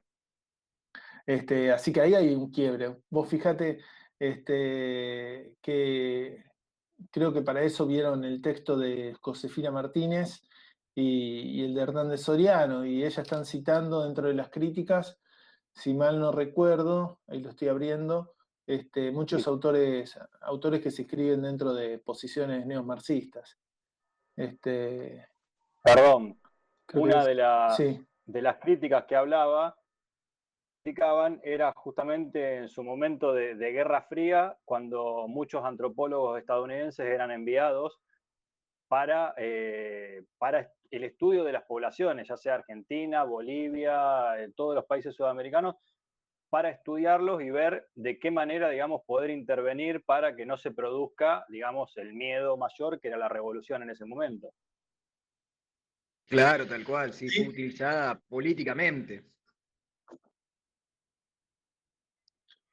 Claro, y se presta para eso. ¿Ahí me escuchan mejor? Sí, sí. Sí, sí, sí. Ah, perdón, yo estoy, porque este, estaba, con los auriculares porque está mi, compañera en otra clase y no quería molestarla. Este, pero bueno, son los avatares. Sé que anda, me parece que anda mal ahora. ¿Se escuchaba entrecortado? Sí, no sé si era, no era internet. No, no, me parece que es el micrófono. Yo a ustedes les escuchaba perfecto. Igual no les veo, así que eso me pone muy nervioso. Pero, este, bueno, es mi, es mi internet. Este, Ayelén. Ah, este, sí, Ayelén, fíjate que está como compilación de Lischetti eh, dentro de los materiales que subimos a la plataforma. Ah, bueno, entonces yo lo busqué en comunidades. Sí, sí. Ahí está. Está como Ahora me vuelvo a fijar. Sí. La página 60 hay uno de los textos, si mal no recuerdo, dentro de Lichetti. No, 140 y ese, Ese sí, está recortado. Que, el que leímos con la profe Eugenia, ¿es el mismo? Sí, es el mismo texto, pero yo recorté dos capítulos para, para apoyar sobre todo. También le subí textos fuentes, porque me interesa que quienes tengan la posibilidad de profundizar sobre estas cuestiones puedan tener la fuente a mano.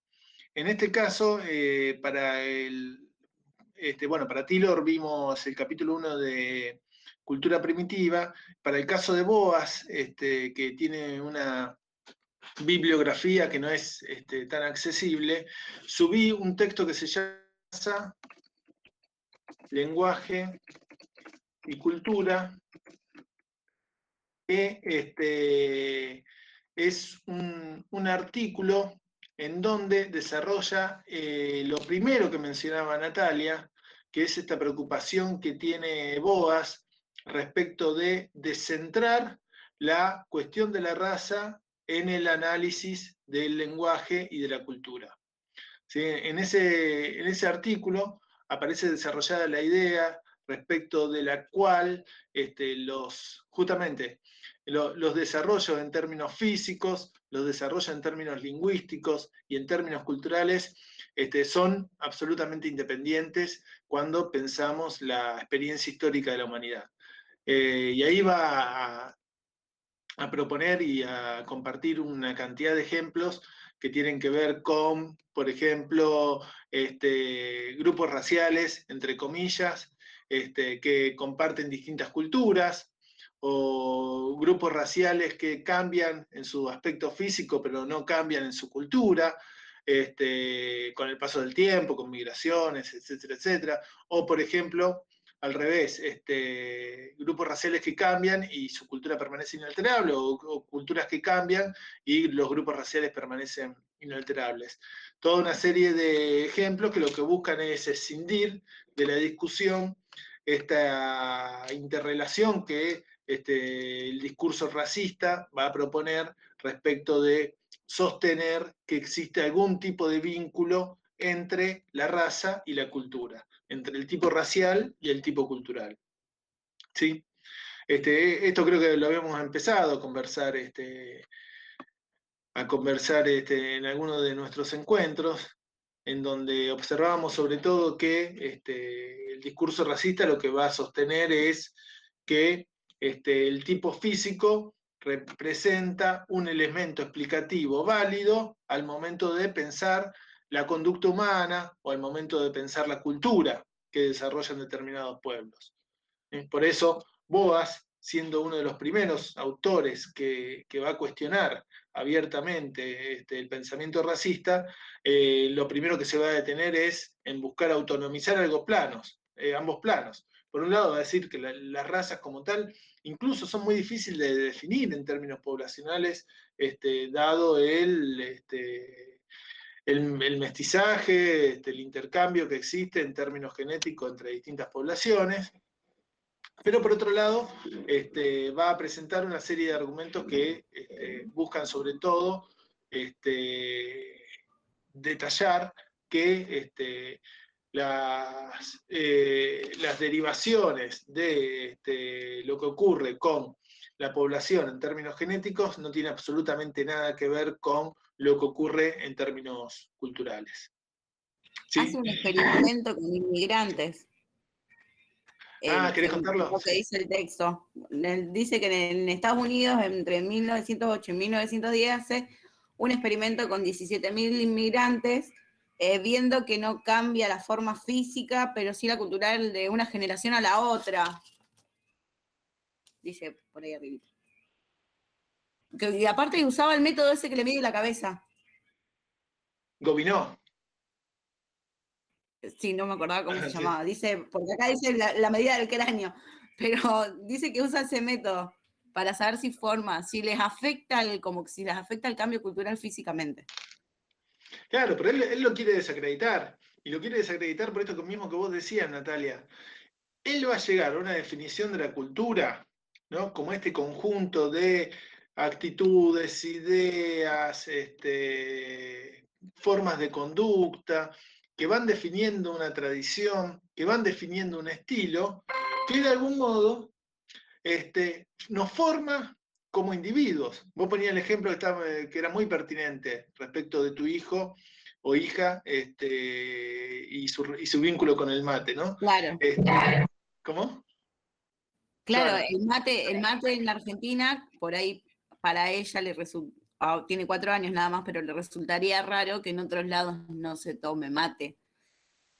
Acá en mi casa se toma mate todo el tiempo o igual que otras costumbres, no sé, juntarse un domingo con la familia, capaz que en otros países no se da o en otras culturas no se da. Tal cual. El choque cultural. El choque cultural, sí. Pero Boas este, está pensando o presta atención ¿no? a esos procesos ¿no? de formación este, identitaria, diríamos hoy, en donde las personas, de algún modo, se van desarrollando al calor de la cultura en que nacen. ¿sí? no en que nacen, nacen en que viven, ¿no? en que se forman. Por eso las tradiciones, el estilo, los modos propios de la cultura en la que nos creamos, va a ir definiendo este, nuestros patrones este, en cuanto a sensibilidad, a conducta, a perspectiva del mundo, etcétera, etcétera. Por eso también es que Boas propone estudiar este, con detenimiento el lenguaje, porque el lenguaje, dentro de ese proceso de formación, va a jugar un papel muy significativo. De algún modo, el lenguaje nos va a proveer de las categorías por las cuales ordenamos y conocemos el mundo, y nos explicamos el mundo. De modo que, este, antes que el componente racial, lo que va a terminar siendo significativo, este, y bueno, para el caso de los, de los japoneses en Estados Unidos este, aplica, este, es ese proceso de, formación, sobre todo que sea sobre todo en la niñez, ¿no? y de identificación también de nosotros como personas con respecto a una cierta tradición cultural. Todo aquello que vamos de algún modo incorporando este, nuestro proceso de formación, de algún modo después nos va a distinguir como, rasgo este, personal, ¿no? Este, y tendemos a naturalizarlo. Por eso eso que, lo, que decía, lo que decía Leonardo recién, choque cultural, en realidad tiene que ver con otra cuestión que introduce Boas, que es la cuestión del etnocentrismo, ¿no? En donde, que ustedes mencionaron, este, ¿a qué, entendemos por etnocentrismo?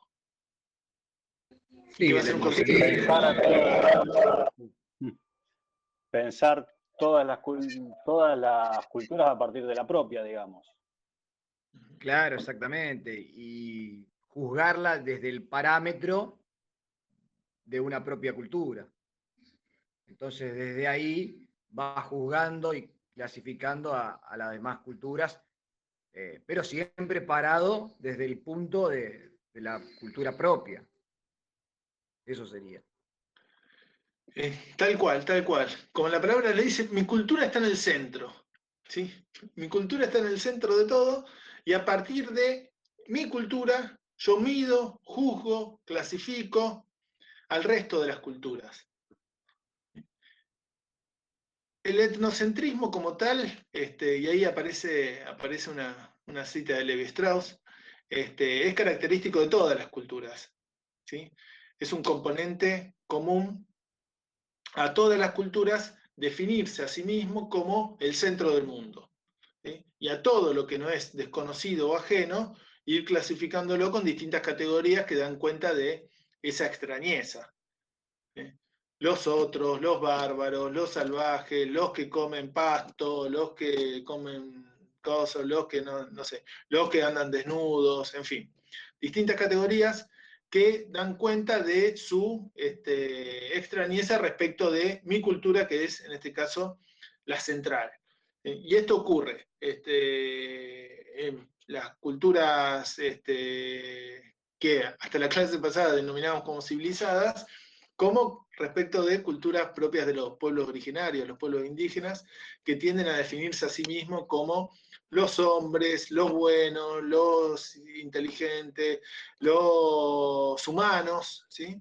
mientras que el resto son clasificados muchas veces con este, adjetivaciones que lo vinculan con la naturaleza, con lo salvaje, con lo animal. Incluso a veces... Claro, lo individualista son las culturas. Sí, Leonardo. No, decía que incluso en ocasiones hasta despectivamente son clasificados esos otros. Y eso se da, como decías eh, recién, en, prácticamente todas las culturas, eh, o por lo menos en el origen de todas las culturas. Creo que, que la mayoría eh, fueron etnocentristas. diría en su mayoría, en los comienzos, todas las culturas. Sí, todas, todas. Levi Strauss se toma el trabajo, se toma el trabajo de seguir la definición que distintos pueblos se dan de sí mismos y todas coinciden en autodenominarse como los hombres, las personas, este, los mejores y el resto. Y, y Levi Strauss también sigue cómo clasifican esos pueblos a este, los pueblos vecinos y generalmente tienen este, calificativos peyorativos. Eh, pero me interesa sobre todo volver sobre esta cuestión de etnocentrista. El etnocentrismo entonces opera a ese nivel. Lo mío es lo natural, ¿no? lo que debería ser universal. Cuando lo que es propio de mi cultura no es universal, me llama la atención, ¿sí? me genera extrañeza.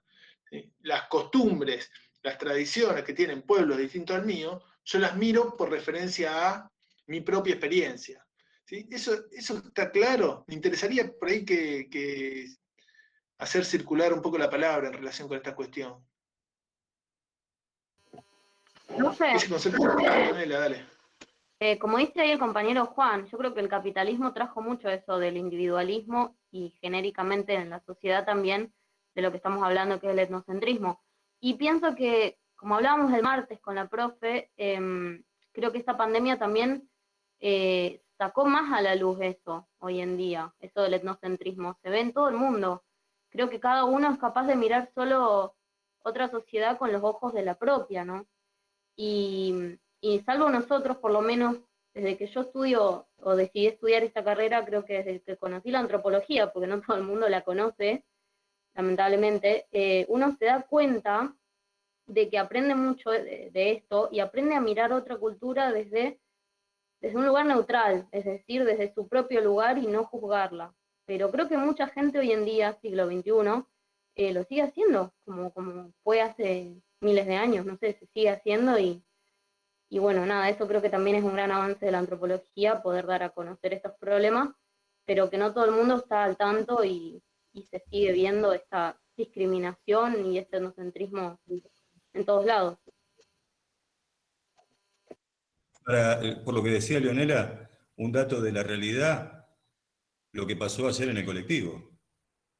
Esta señora que atacó violentamente, de una manera virulenta, a una chica por eh, ser de algún país de Colombia, creo que era. Eh, bueno, refleja esto que decía Leonela. Lo comentamos hace un ratito. Vos te enganchaste un poquito más tarde, pero justamente Lo comentamos ahí. Ah, bien. Sí, sí. Bueno, me parece que es, bien característico de, esto que estaban comentando, este enocentrismo. Sí, pero pensemos, está, bien lo que, lo que está planteando Andrés, pero pensemos que como concepto nos, nos muestran por ahí distintas cosas. Este, nosotros, bueno, toda la charla tuvimos en la, primera parte de la clase, había surgido en relación con, esta situación que yo no quería dejar de mencionar. Pero me parece que ese tipo de situaciones marca más dentro de categorías como xenofobia o racismo. Hay un componente xenófobo y racista muy grande. Eh, no, eh, es xenófobo y racista lo, que, lo que hace esa mujer. Este, pero el etnocentrismo es como una categoría que obviamente puede contener el racismo y la xenofobia, pero que está haciendo referencia a el hecho de considerar a nuestra propia cultura o a los valores de nuestra propia cultura como si fueran los valores dados, naturales, universales. ¿sí? Y al resto de las culturas, considerarla en relación a nuestros propios valores. ¿sí? Viendo, por supuesto, este, las carencias que tienen los otros respecto de nuestras formas, nuestros modos, nuestras costumbres, este, nuestra moralidad. Con lo cual, este, sí, por eso, con lo cual puede contener y derivar en este, planteos racistas, etnocidas, este, xenófobos, pero en principio es mucho más amplio. Sí, perdón, Natalia. Ese etnocentrismo era cuando con la colonización de pobrecitos los indios están todos aculturizados, vamos a llevarle la civilización, porque nuestra cultura es la que vale y no la de ellos. O sea, ni siquiera se molestaban en ver si tenían cultura o no.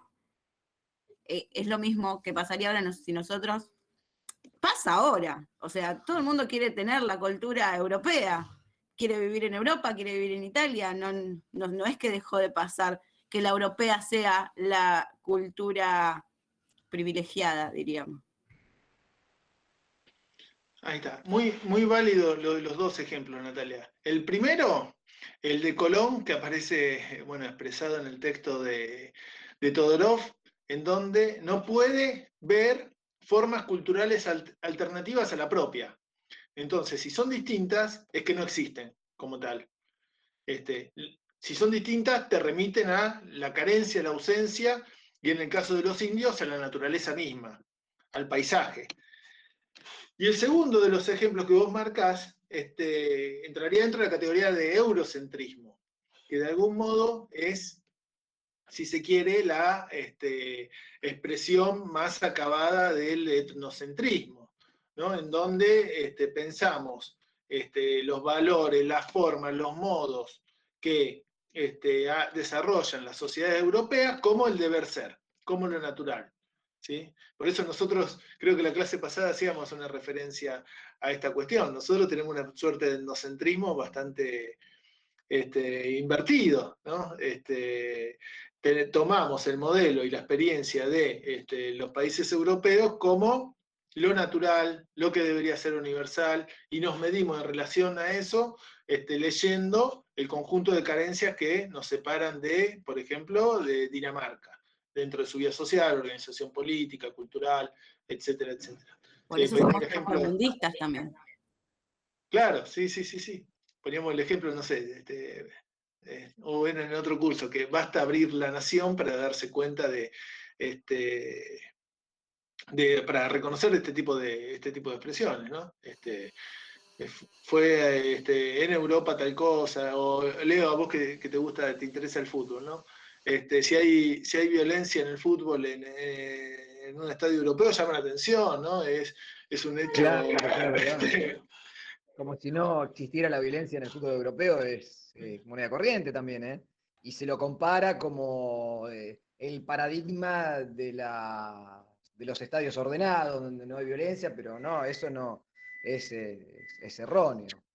Claro, pero es disruptivo. Si hay, si, hay, no sé, este, violencia en un partido de fútbol en España, qué extraño, qué, qué proceso, qué, este, qué, situación anómala. Si hay violencia. Va de, la mano, va de la mano de lo poco popular de los deportes en esos lugares, porque son lugares donde pagar una entrada a ver un, a un estadio, no sé, el Real Madrid, Barcelona, o Inglaterra, no es para todo el mundo, es para cierto sector. O sea, deja de ser popular también. Por eso también la falta de violencia, esa supuesta civilización que tienen, porque en realidad es bastante exclusivo. Se sientan en un teatro, no en una cancha de fútbol ahí. Eso es porque... En los estadios sí, pero a las afueras sí se arman eh, sus eh, varios incidentes en Inglaterra. En... Tuvieron un bueno, pero porque en Inglaterra, cuando juega la selección, está abierta a todo el mundo y ahí entran los hooligans y entran todo eso, pero cuando son, cuando... estuvieron como 15 años haciendo un proceso de, de, organización, digamos, y como de domesticación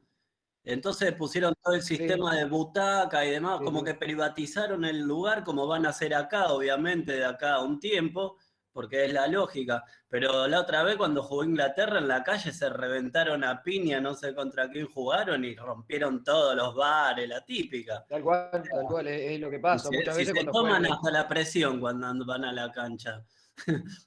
la realidad. O muchas veces cuando juegan en el exterior Sí, tal cual, tal cual. Yo traía el ejemplo, sobre todo para mostrar esta, esta, cosa eurocentrista en donde si pasa algo así allá es algo extraño, anómalo, y si pasa acá está ratificando que somos salvajes, somos no animales y no nos sabemos comportar. Este, pero barra brava, rompemos vidriera. Claro, pero digo, como... en relación a eso, sí. Eh, cuando fue el Mundial del año 1930 en Uruguay, el presidente de la FIFA, Jules Rimet, quedó como sorprendido por el grado de violencia de los hinchas uruguayos y argentinos que jugaron esa, esa final de 1930 y quedó eh, realmente espantado, esa fue la, palabra que, podemos utilizar, y se fue con la idea, volvió a Europa con la idea de que no tenía que hacer eh, más un mundial en tierras sudamericanas, que en Europa no existía ese grado de salvajismo entre los hinchas.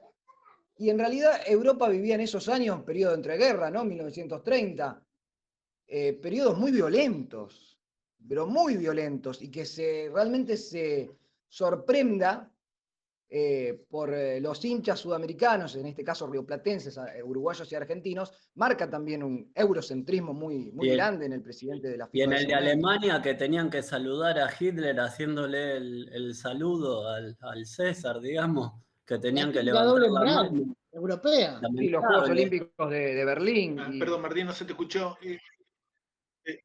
Leonela había pedido la palabra también. Este. No, era para decir que, todo esto que, pasa con Europa. No sé, Leonela, si estás. Sí, ¿me escuchan? Que este euro, eurocentrismo que vivimos, creo que en su momento, hace muchos años, pasó con Estados Unidos también, con el sueño americano y toda esa sociedad perfecta y no sé, la economía perfecta. Creo que también pasó por ahí antes y después fue una desilusión para muchos. Sí, tal cual. Pero bueno, de algún modo entonces la categoría de etnocentrismo es casi consustancial con, con la existencia de distintas culturas. ¿sí? Por ahí ustedes hacían referencia bien en el chat a la cuestión del capitalismo, que el capitalismo en todo caso desarrollaría ciertas formas de individualismo o de egocentrismo, ¿no? Este, pero etnocentrismo está este, de algún modo jugando ese nivel en donde yo pienso que mis costumbres, mis tradiciones son naturales, ¿sí? son dadas, son las que deben ser. Y tiendo a proyectar y a universalizar costumbres que son particulares. Y si el otro evidentemente carece de esas costumbres, tradiciones o valores, lo veo como un ser carente. Como un ser que este, manifiesta ausencia y que debe ser clasificado este, de, alguna forma, de alguna forma despectiva. Está relacionado. Perdón. Está relacionado con el proceso de socialización primario y secundario, con el camino que nos van formando y forjando para ser el, el buen ciudadano, digamos, un buen ciudadano ético, cívico, formado para formar a las futuras generaciones. Sí, tal cual, Martín, pero no lo miremos incluso desde una cuestión conspirativa. estamos hablando ah, del proceso de socialización este, en todas sus facetas. Claro, claro, sí. Por eso, por eso incluso del ejemplo de Natalia respecto de tomar mate, me parecía fantástico, ¿no? Porque este, es algo que tenemos incorporado como tradición, ¿no? Como estilo eh, de vida, y cuando eso está ausente, este, nos parece raro. Pensémoslo por ese lado. ¿Sí? Nos parece raro, le falta algo, cómo no le gusta el mate. Es como en la secundaria, en la universidad, cuando es presencial. Siempre hay uno que lleva el mate. Y siempre va a haber por ahí alguno que vos no conocís que diga, che, me da un mate. Y terminás socializando gracias a eso. A eso que te une al otro. Puede ser también un estilo de música. yo conocí a mi mejor amiga porque tenía puesto una, remera de las pastillas del abuelo. Eh, pero es, es eso algo que te une al otro. Una tradición que te une a otro argentino. Si vos ves a alguien, no sé, en Estambul tomando mate, o es uruguayo o es argentino. O sirios. Los sirios consumen mucho, mucho mate, este, para sorpresa de. Como hay una inmigración tan fuerte de, sirio-libanés, he incorporado la costumbre del mate. Este, sí. Este, pero bueno, fíjense que el ejemplo de Natalia es importante, porque supongamos que viene un antropólogo noruego a estudiarnos a nosotros este, y nos hace entrevistas. En la entrevista tomamos un café y le contamos este, acerca de nuestra perspectiva respecto de la historia y la cultura argentina. Este, muy probablemente eh, en esa situación formal no llegue, no llegue a concebir la importancia que tienen este otro tipo de recursos respecto de desarrollo de formas de sociabilidad, de conocimiento, de intercambio también, este, como por ejemplo el mate, ¿no?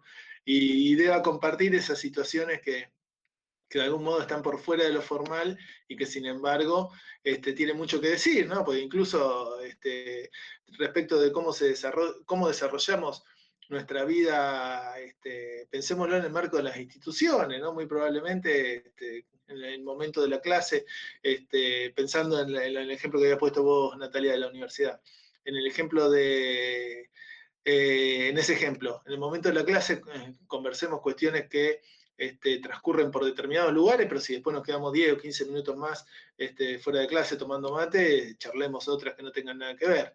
Este, entonces ahí el enfoque etnográfico si viene un, antropólogo noruego a estudiar eh, cómo se dictan clases en la Universidad de Argentina, se va a tener que quedar a la clase, pero también se va a tener que quedar a la ronda de mate posterior para ver qué es lo que se discute en esos otros momentos.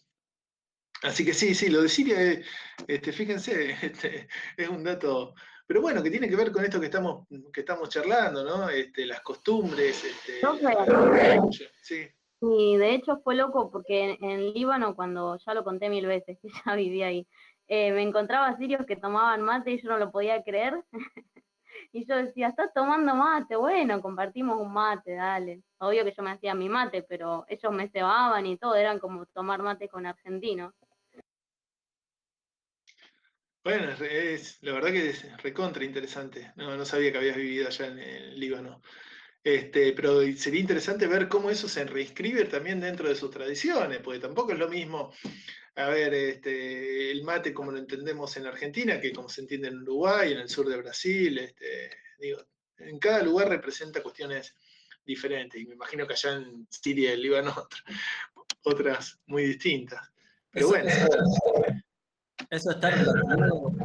Uy, qué mal que se con lo que estudiaban los difusionistas, digamos, analizarían el mate del Líbano, el mate de Argentina, el de Paraguay, el del gaullo brasilero. Eco. Y, Boas es un autor que reconoce la importancia de la difusión. Entonces le llamaría mucho la atención como este, un este, brebaje, iba, a decir, este, como una, bebida que tiene su origen en el Paraguay, este, se, expande por este, el río de la Plata y llega hasta, hasta Medio Oriente, ¿no? Este, sería muy, para, para Boas sería muy interesante, ¿no? Este, y en, ese marco, digo, también para, para ponerle conceptos a, estas cuestiones. Este, tu intervención es muy pertinente, Martín, porque este, los autores que se escriben en esta corriente van a sostener que las costumbres o bien nos llegan por difusión, es decir, a través de, se crean en otro contexto cultural y nos llegan a través de la guerra, el comercio, la expansión, la migración de otros pueblos, o por creación autónoma propia. Los evolucionistas eran más tendientes a concebir que todos los este, elementos que hacen a una cultura son creación autónoma de, cada cultura. Este, Boas y, la escuela particularista no, va a prestar más atención también a esos préstamos e imposiciones este, culturales. Eh, pero acá hay una cuestión entonces para, ir cerrando. Eh, la forma de discutir el etnocentrismo para Boas pasa por una opción metodológica que descarta los juicios a priori. ¿Qué, quiere decir Boas con esto? Este, lo digo como pregunta. ¿Qué querrá decir Boas con esto? Que hay que ir. Los juicios a priori. Que hay que plantearse sin esa posición etnocéntrica que veníamos redactando, digamos. Como que yo cuando lo leía decía como tabula rasa, como que no, no tengo nada en la cabeza y todo lo que voy a ver eh, tiene que ser obviamente anotado y todo va a ser valioso y que no se me escape nada, obviamente. Claro, tal cual, Martín. Dejar de lado los prejuicios. Tal cual. Eh, eh, el, ejemplo que plantean ustedes dos es clarísimo. Voy como una tabula rasa. Este, no conozco absolutamente nada. Voy a incorporar información y conocer de acuerdo a los moldes propios de la cultura que estoy estudiando, sin pensar en moldes preestablecidos que yo ya tengo de acuerdo a mi este, cultura de origen. Voy de la nada. Y eso después se refleja, ustedes lo habrán visto en el primer ejercicio que, que, que vimos allá comenzando el año, en el desarrollo de la técnica de la extrañeza, en el momento en que en la década del 50, 60, para acá, los antropólogos dejan de este, tener posibilidades de estudiar en otras culturas y deben de algún modo redefinir su objeto de estudio en relación a la cultura propia, este, para mantener el enfoque, la metodología, se recurre a la extrañeza. Es decir, si antes íbamos a estudiar una cultura en Nueva Guinea, este, y la estudiábamos como una tabula rasa, este, anotando absolutamente todo y suponiendo que este, no traíamos ninguna carga con nosotros, conociendo desde cero a esa cultura, tendremos ahora que hacer lo mismo cuando estudiamos a campesinos, empresarios, mujeres, deportistas, en fin, al grupo con el cual querramos trabajar, tenemos que describir, que este, como está bien planteando ahí Ariel, tenemos que conocer, este, suponiendo que este, lo desconocemos en términos absolutos. Suponiendo que no tenemos ninguna carga valorativa previa. Por ejemplo, no sé, es algo muy, un ejercicio muy difícil de hacer, ¿no? Este, yo estoy pensando ahora, este, si tuviera que aplicar eso a, mis trabajos con la policía, sería muy diferente, sería muy, muy complicado, pero lo que estos autores están proponiendo es poder, de algún modo, este, acercarnos al objeto de estudio sin esos preconceptos, sin esas prenociones, sin esos saberes que nosotros ya tenemos instituidos aún antes de conocer al objeto de estudio. ¿Sí? En este caso, no sé, este, si yo voy a estudiar la policía, no puedo ir a, estudiar la policía este, presuponiendo que los policías son todos violentos, malos y feos. No. Este, en este caso hay que hacer ese ejercicio de traje. ¿Qué? Hay que, por eso, de algún modo en términos metodológicos hay que ver cómo se controla eso. ¿sí? Cuando se estudiaba culturas lejanas y cuando se estudia también a la cultura propia. Este, de algún modo lo que se está planteando eso. Si no, sería también otra forma de etnocentrismo en un punto. Este, pero bueno, este, hay formas y, modos de, ejercer algún control epistemológico sobre eso.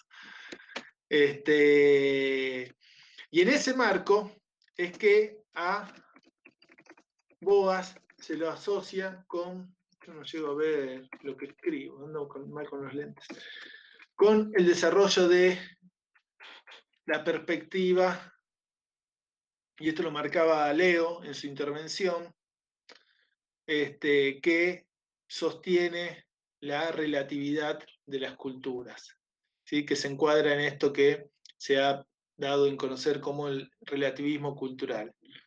Este, ¿Tenemos claro que, comprende esta idea?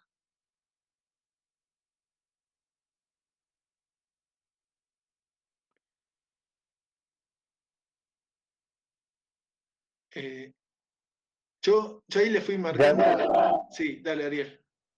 De alguna manera, eh, entender, digamos, eh, la cultura, una cultura, pero interpretarla dentro de sí misma, digamos, o sea, eh, no, llevar a una comparación de, querer entender una cultura, una costumbre, un valor que tengan eh, una determinada sociedad eh, a partir de otra, sino que sea, digamos, relativa, o, em, que se estudie dentro de sí misma y se compare dentro de sí misma y después quizás sí, eso llevarlo, trasladarlo a una eh, comparación, si se quiere, dentro de un mismo concepto con, otra, con otra forma. No sé si, creo que me hice un poco un lío, pero no sé si se entendió más o menos. ¿Se entendió? Sí, sí, sí. Se, entendió, va, yo, yo, lo entendí. ¿sí? La idea sería no, eh, no abordar el estudio de la cultura con una eh, postura eh, omnipresente, con una postura que abarca todo, todos los tiempos, eh, eh, todo el mundo, todos los tiempos, todo el tiempo. Es decir, que tenemos que permitir que discurran las singularidades de cada cultura para poder entender la cultura. Sí, sí, está bien, Ricardo, pero pensemos más sencillo. Las culturas son inconmensurables. Las culturas no se pueden comparar. No hay parámetros que nos permita comparar culturas distintas. No hay un parámetro objetivo que nos permita comparar y mucho menos clasificar a distintas culturas. Con lo cual, vamos a entender los desarrollos, o, tenemos que entender los desarrollos propios de cada cultura, como decía Ariel, por referencia a esa misma cultura. Por referencia a los sistemas que predominan al interior de esa cultura. ¿Sí? Marcos, vos que, vos que habías puesto más o menos.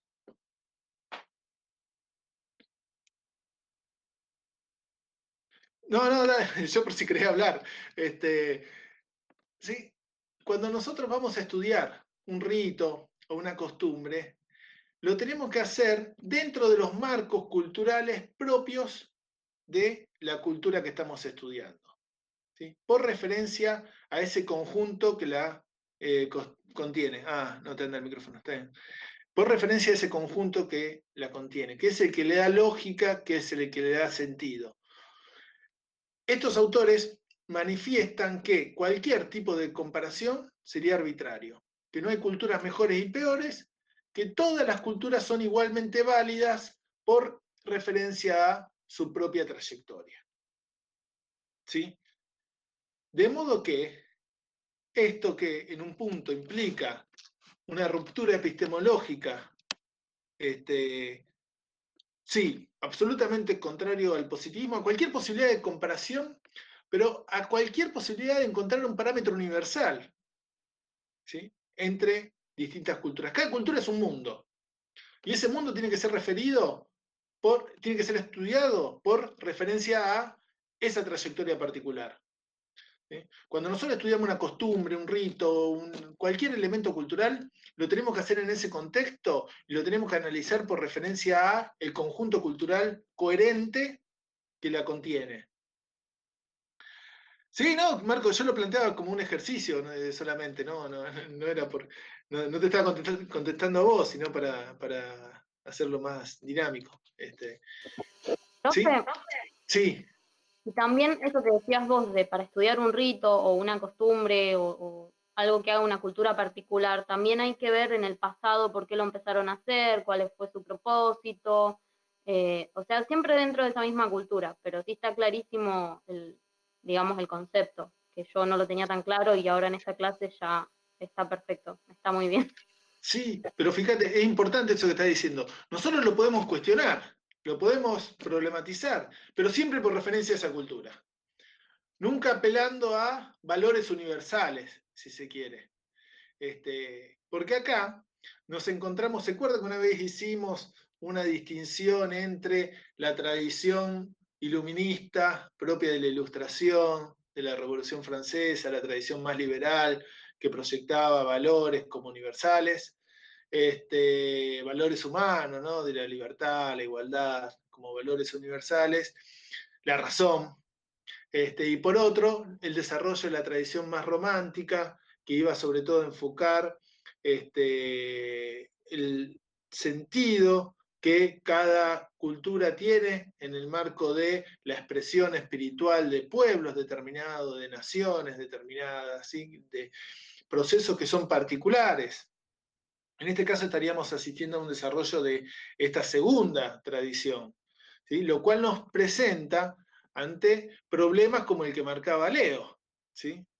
Este, el relativismo cultural implica una ruptura epistemológica este, muy significativa en relación a, cuestionar este, parámetros y formas del pensamiento positivista, del pensamiento evolucionista que clasificaba entre mejores y peores, más desarrollados y menos desarrollados, pero no da respuestas a problemáticas tales como, este, por ejemplo, la violación a los derechos humanos en el marco de una cultura determinada. ¿Cómo medimos eso? ¿Cómo lo juzgamos? Ahí, aparece una cuestión, este, una discusión ética, una discusión política. Por ejemplo, no, eh, sé, este, pensemos cualquier tipo de, de, tradición o de costumbre de rito que nos pueda Sacrificios, por ejemplo, sacrificios humanos. Sí, sacrificios humanos.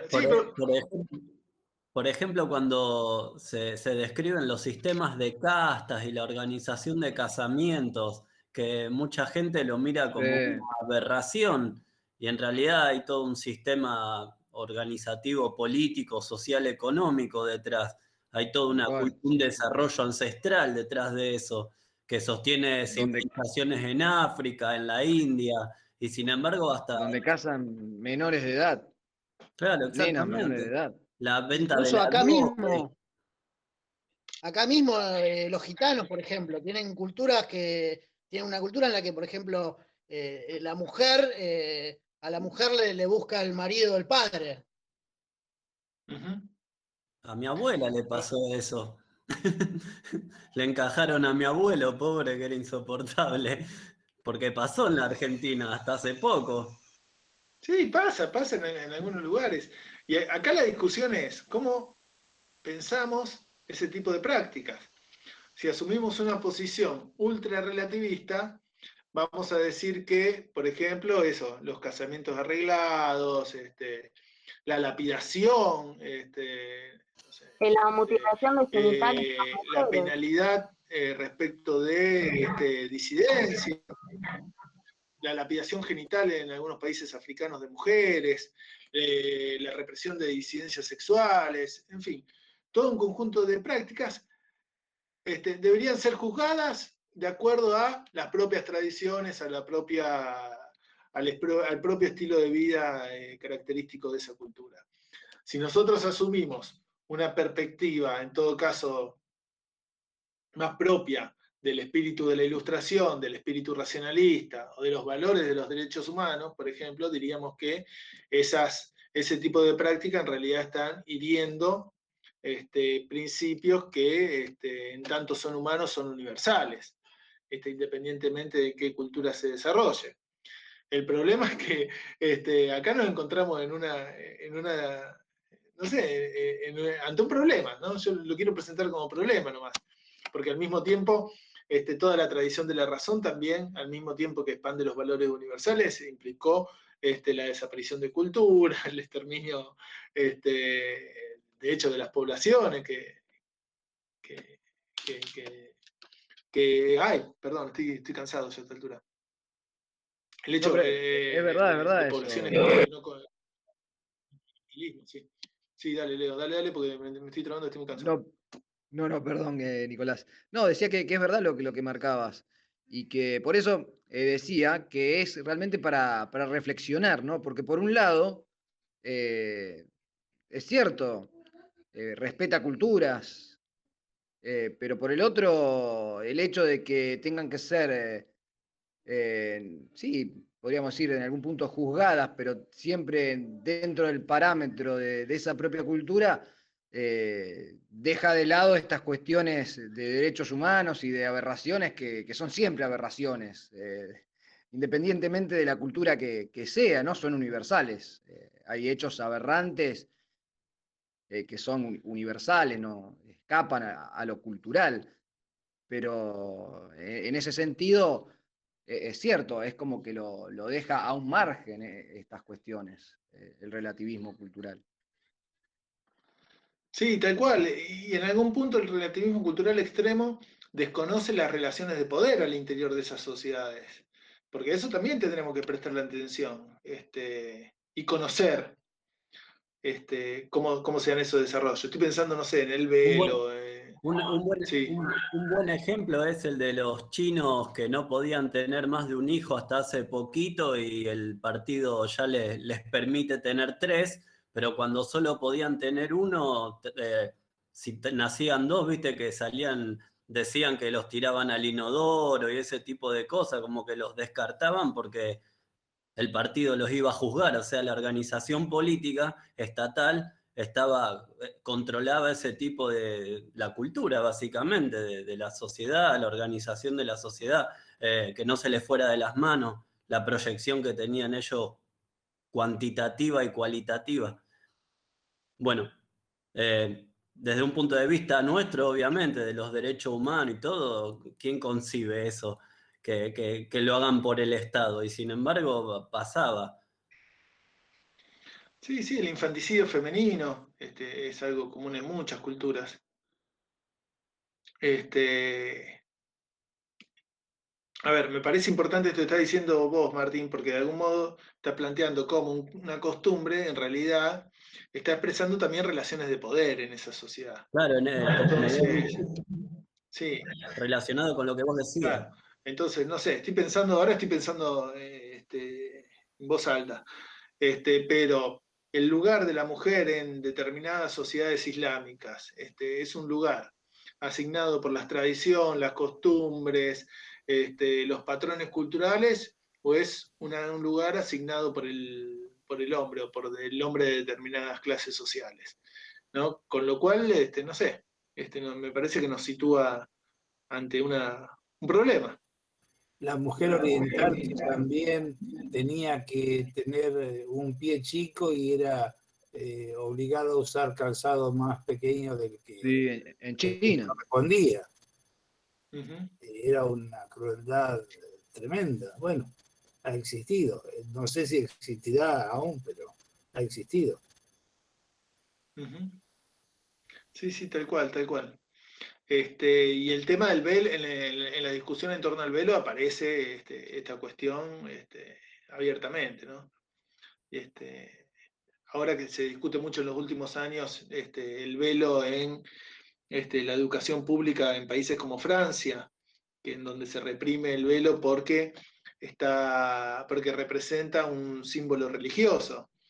Este, porque se entiende que representa un símbolo religioso y nos está planteando nuevamente este debate, ¿no? Porque el laicismo de supuesto de las instituciones públicas este, francesas, ese igualitarismo en donde este, somos todos iguales, la religión no entra, ese tipo de diferencia no entra, en realidad está de algún modo actuando sobre mujeres que a lo mejor te están planteando que el velo es parte de, su indumentaria, que conciben el, velo como, como, como, esto, como un accesorio más, que se sienten desnudas si no utilizan el velo, y ahí tenemos, tenés claramente planteado este problema, ¿no? Este, ¿Qué privilegias en ese caso? ¿Lo universal, lo igualitarista o las tradiciones, lo particular? Este. Porque incluso, si lo pensamos con más detenimiento, las relaciones de poder existen en los dos lugares. Existen relaciones de poder respecto de qué es lo que se proyecta como universal y relaciones de poder también respecto de qué es lo que se proyecta como particular. Porque en la misma definición de derechos humanos en términos eh, este, como valores universales, también están expresando este, las relaciones que se establecen en el, marco geopolítico mundial este, a partir del desarrollo principalmente de las democracias este, liberales en algunos países, que proyectan su sensibilidad como si fuera una sensibilidad universal. Y del mismo modo tenemos otras que también están expresando relaciones de poder al interior de las, otras sociedades, mismo de los pueblos originarios, pero en fin, el grupo humano que nosotros querramos contemplar.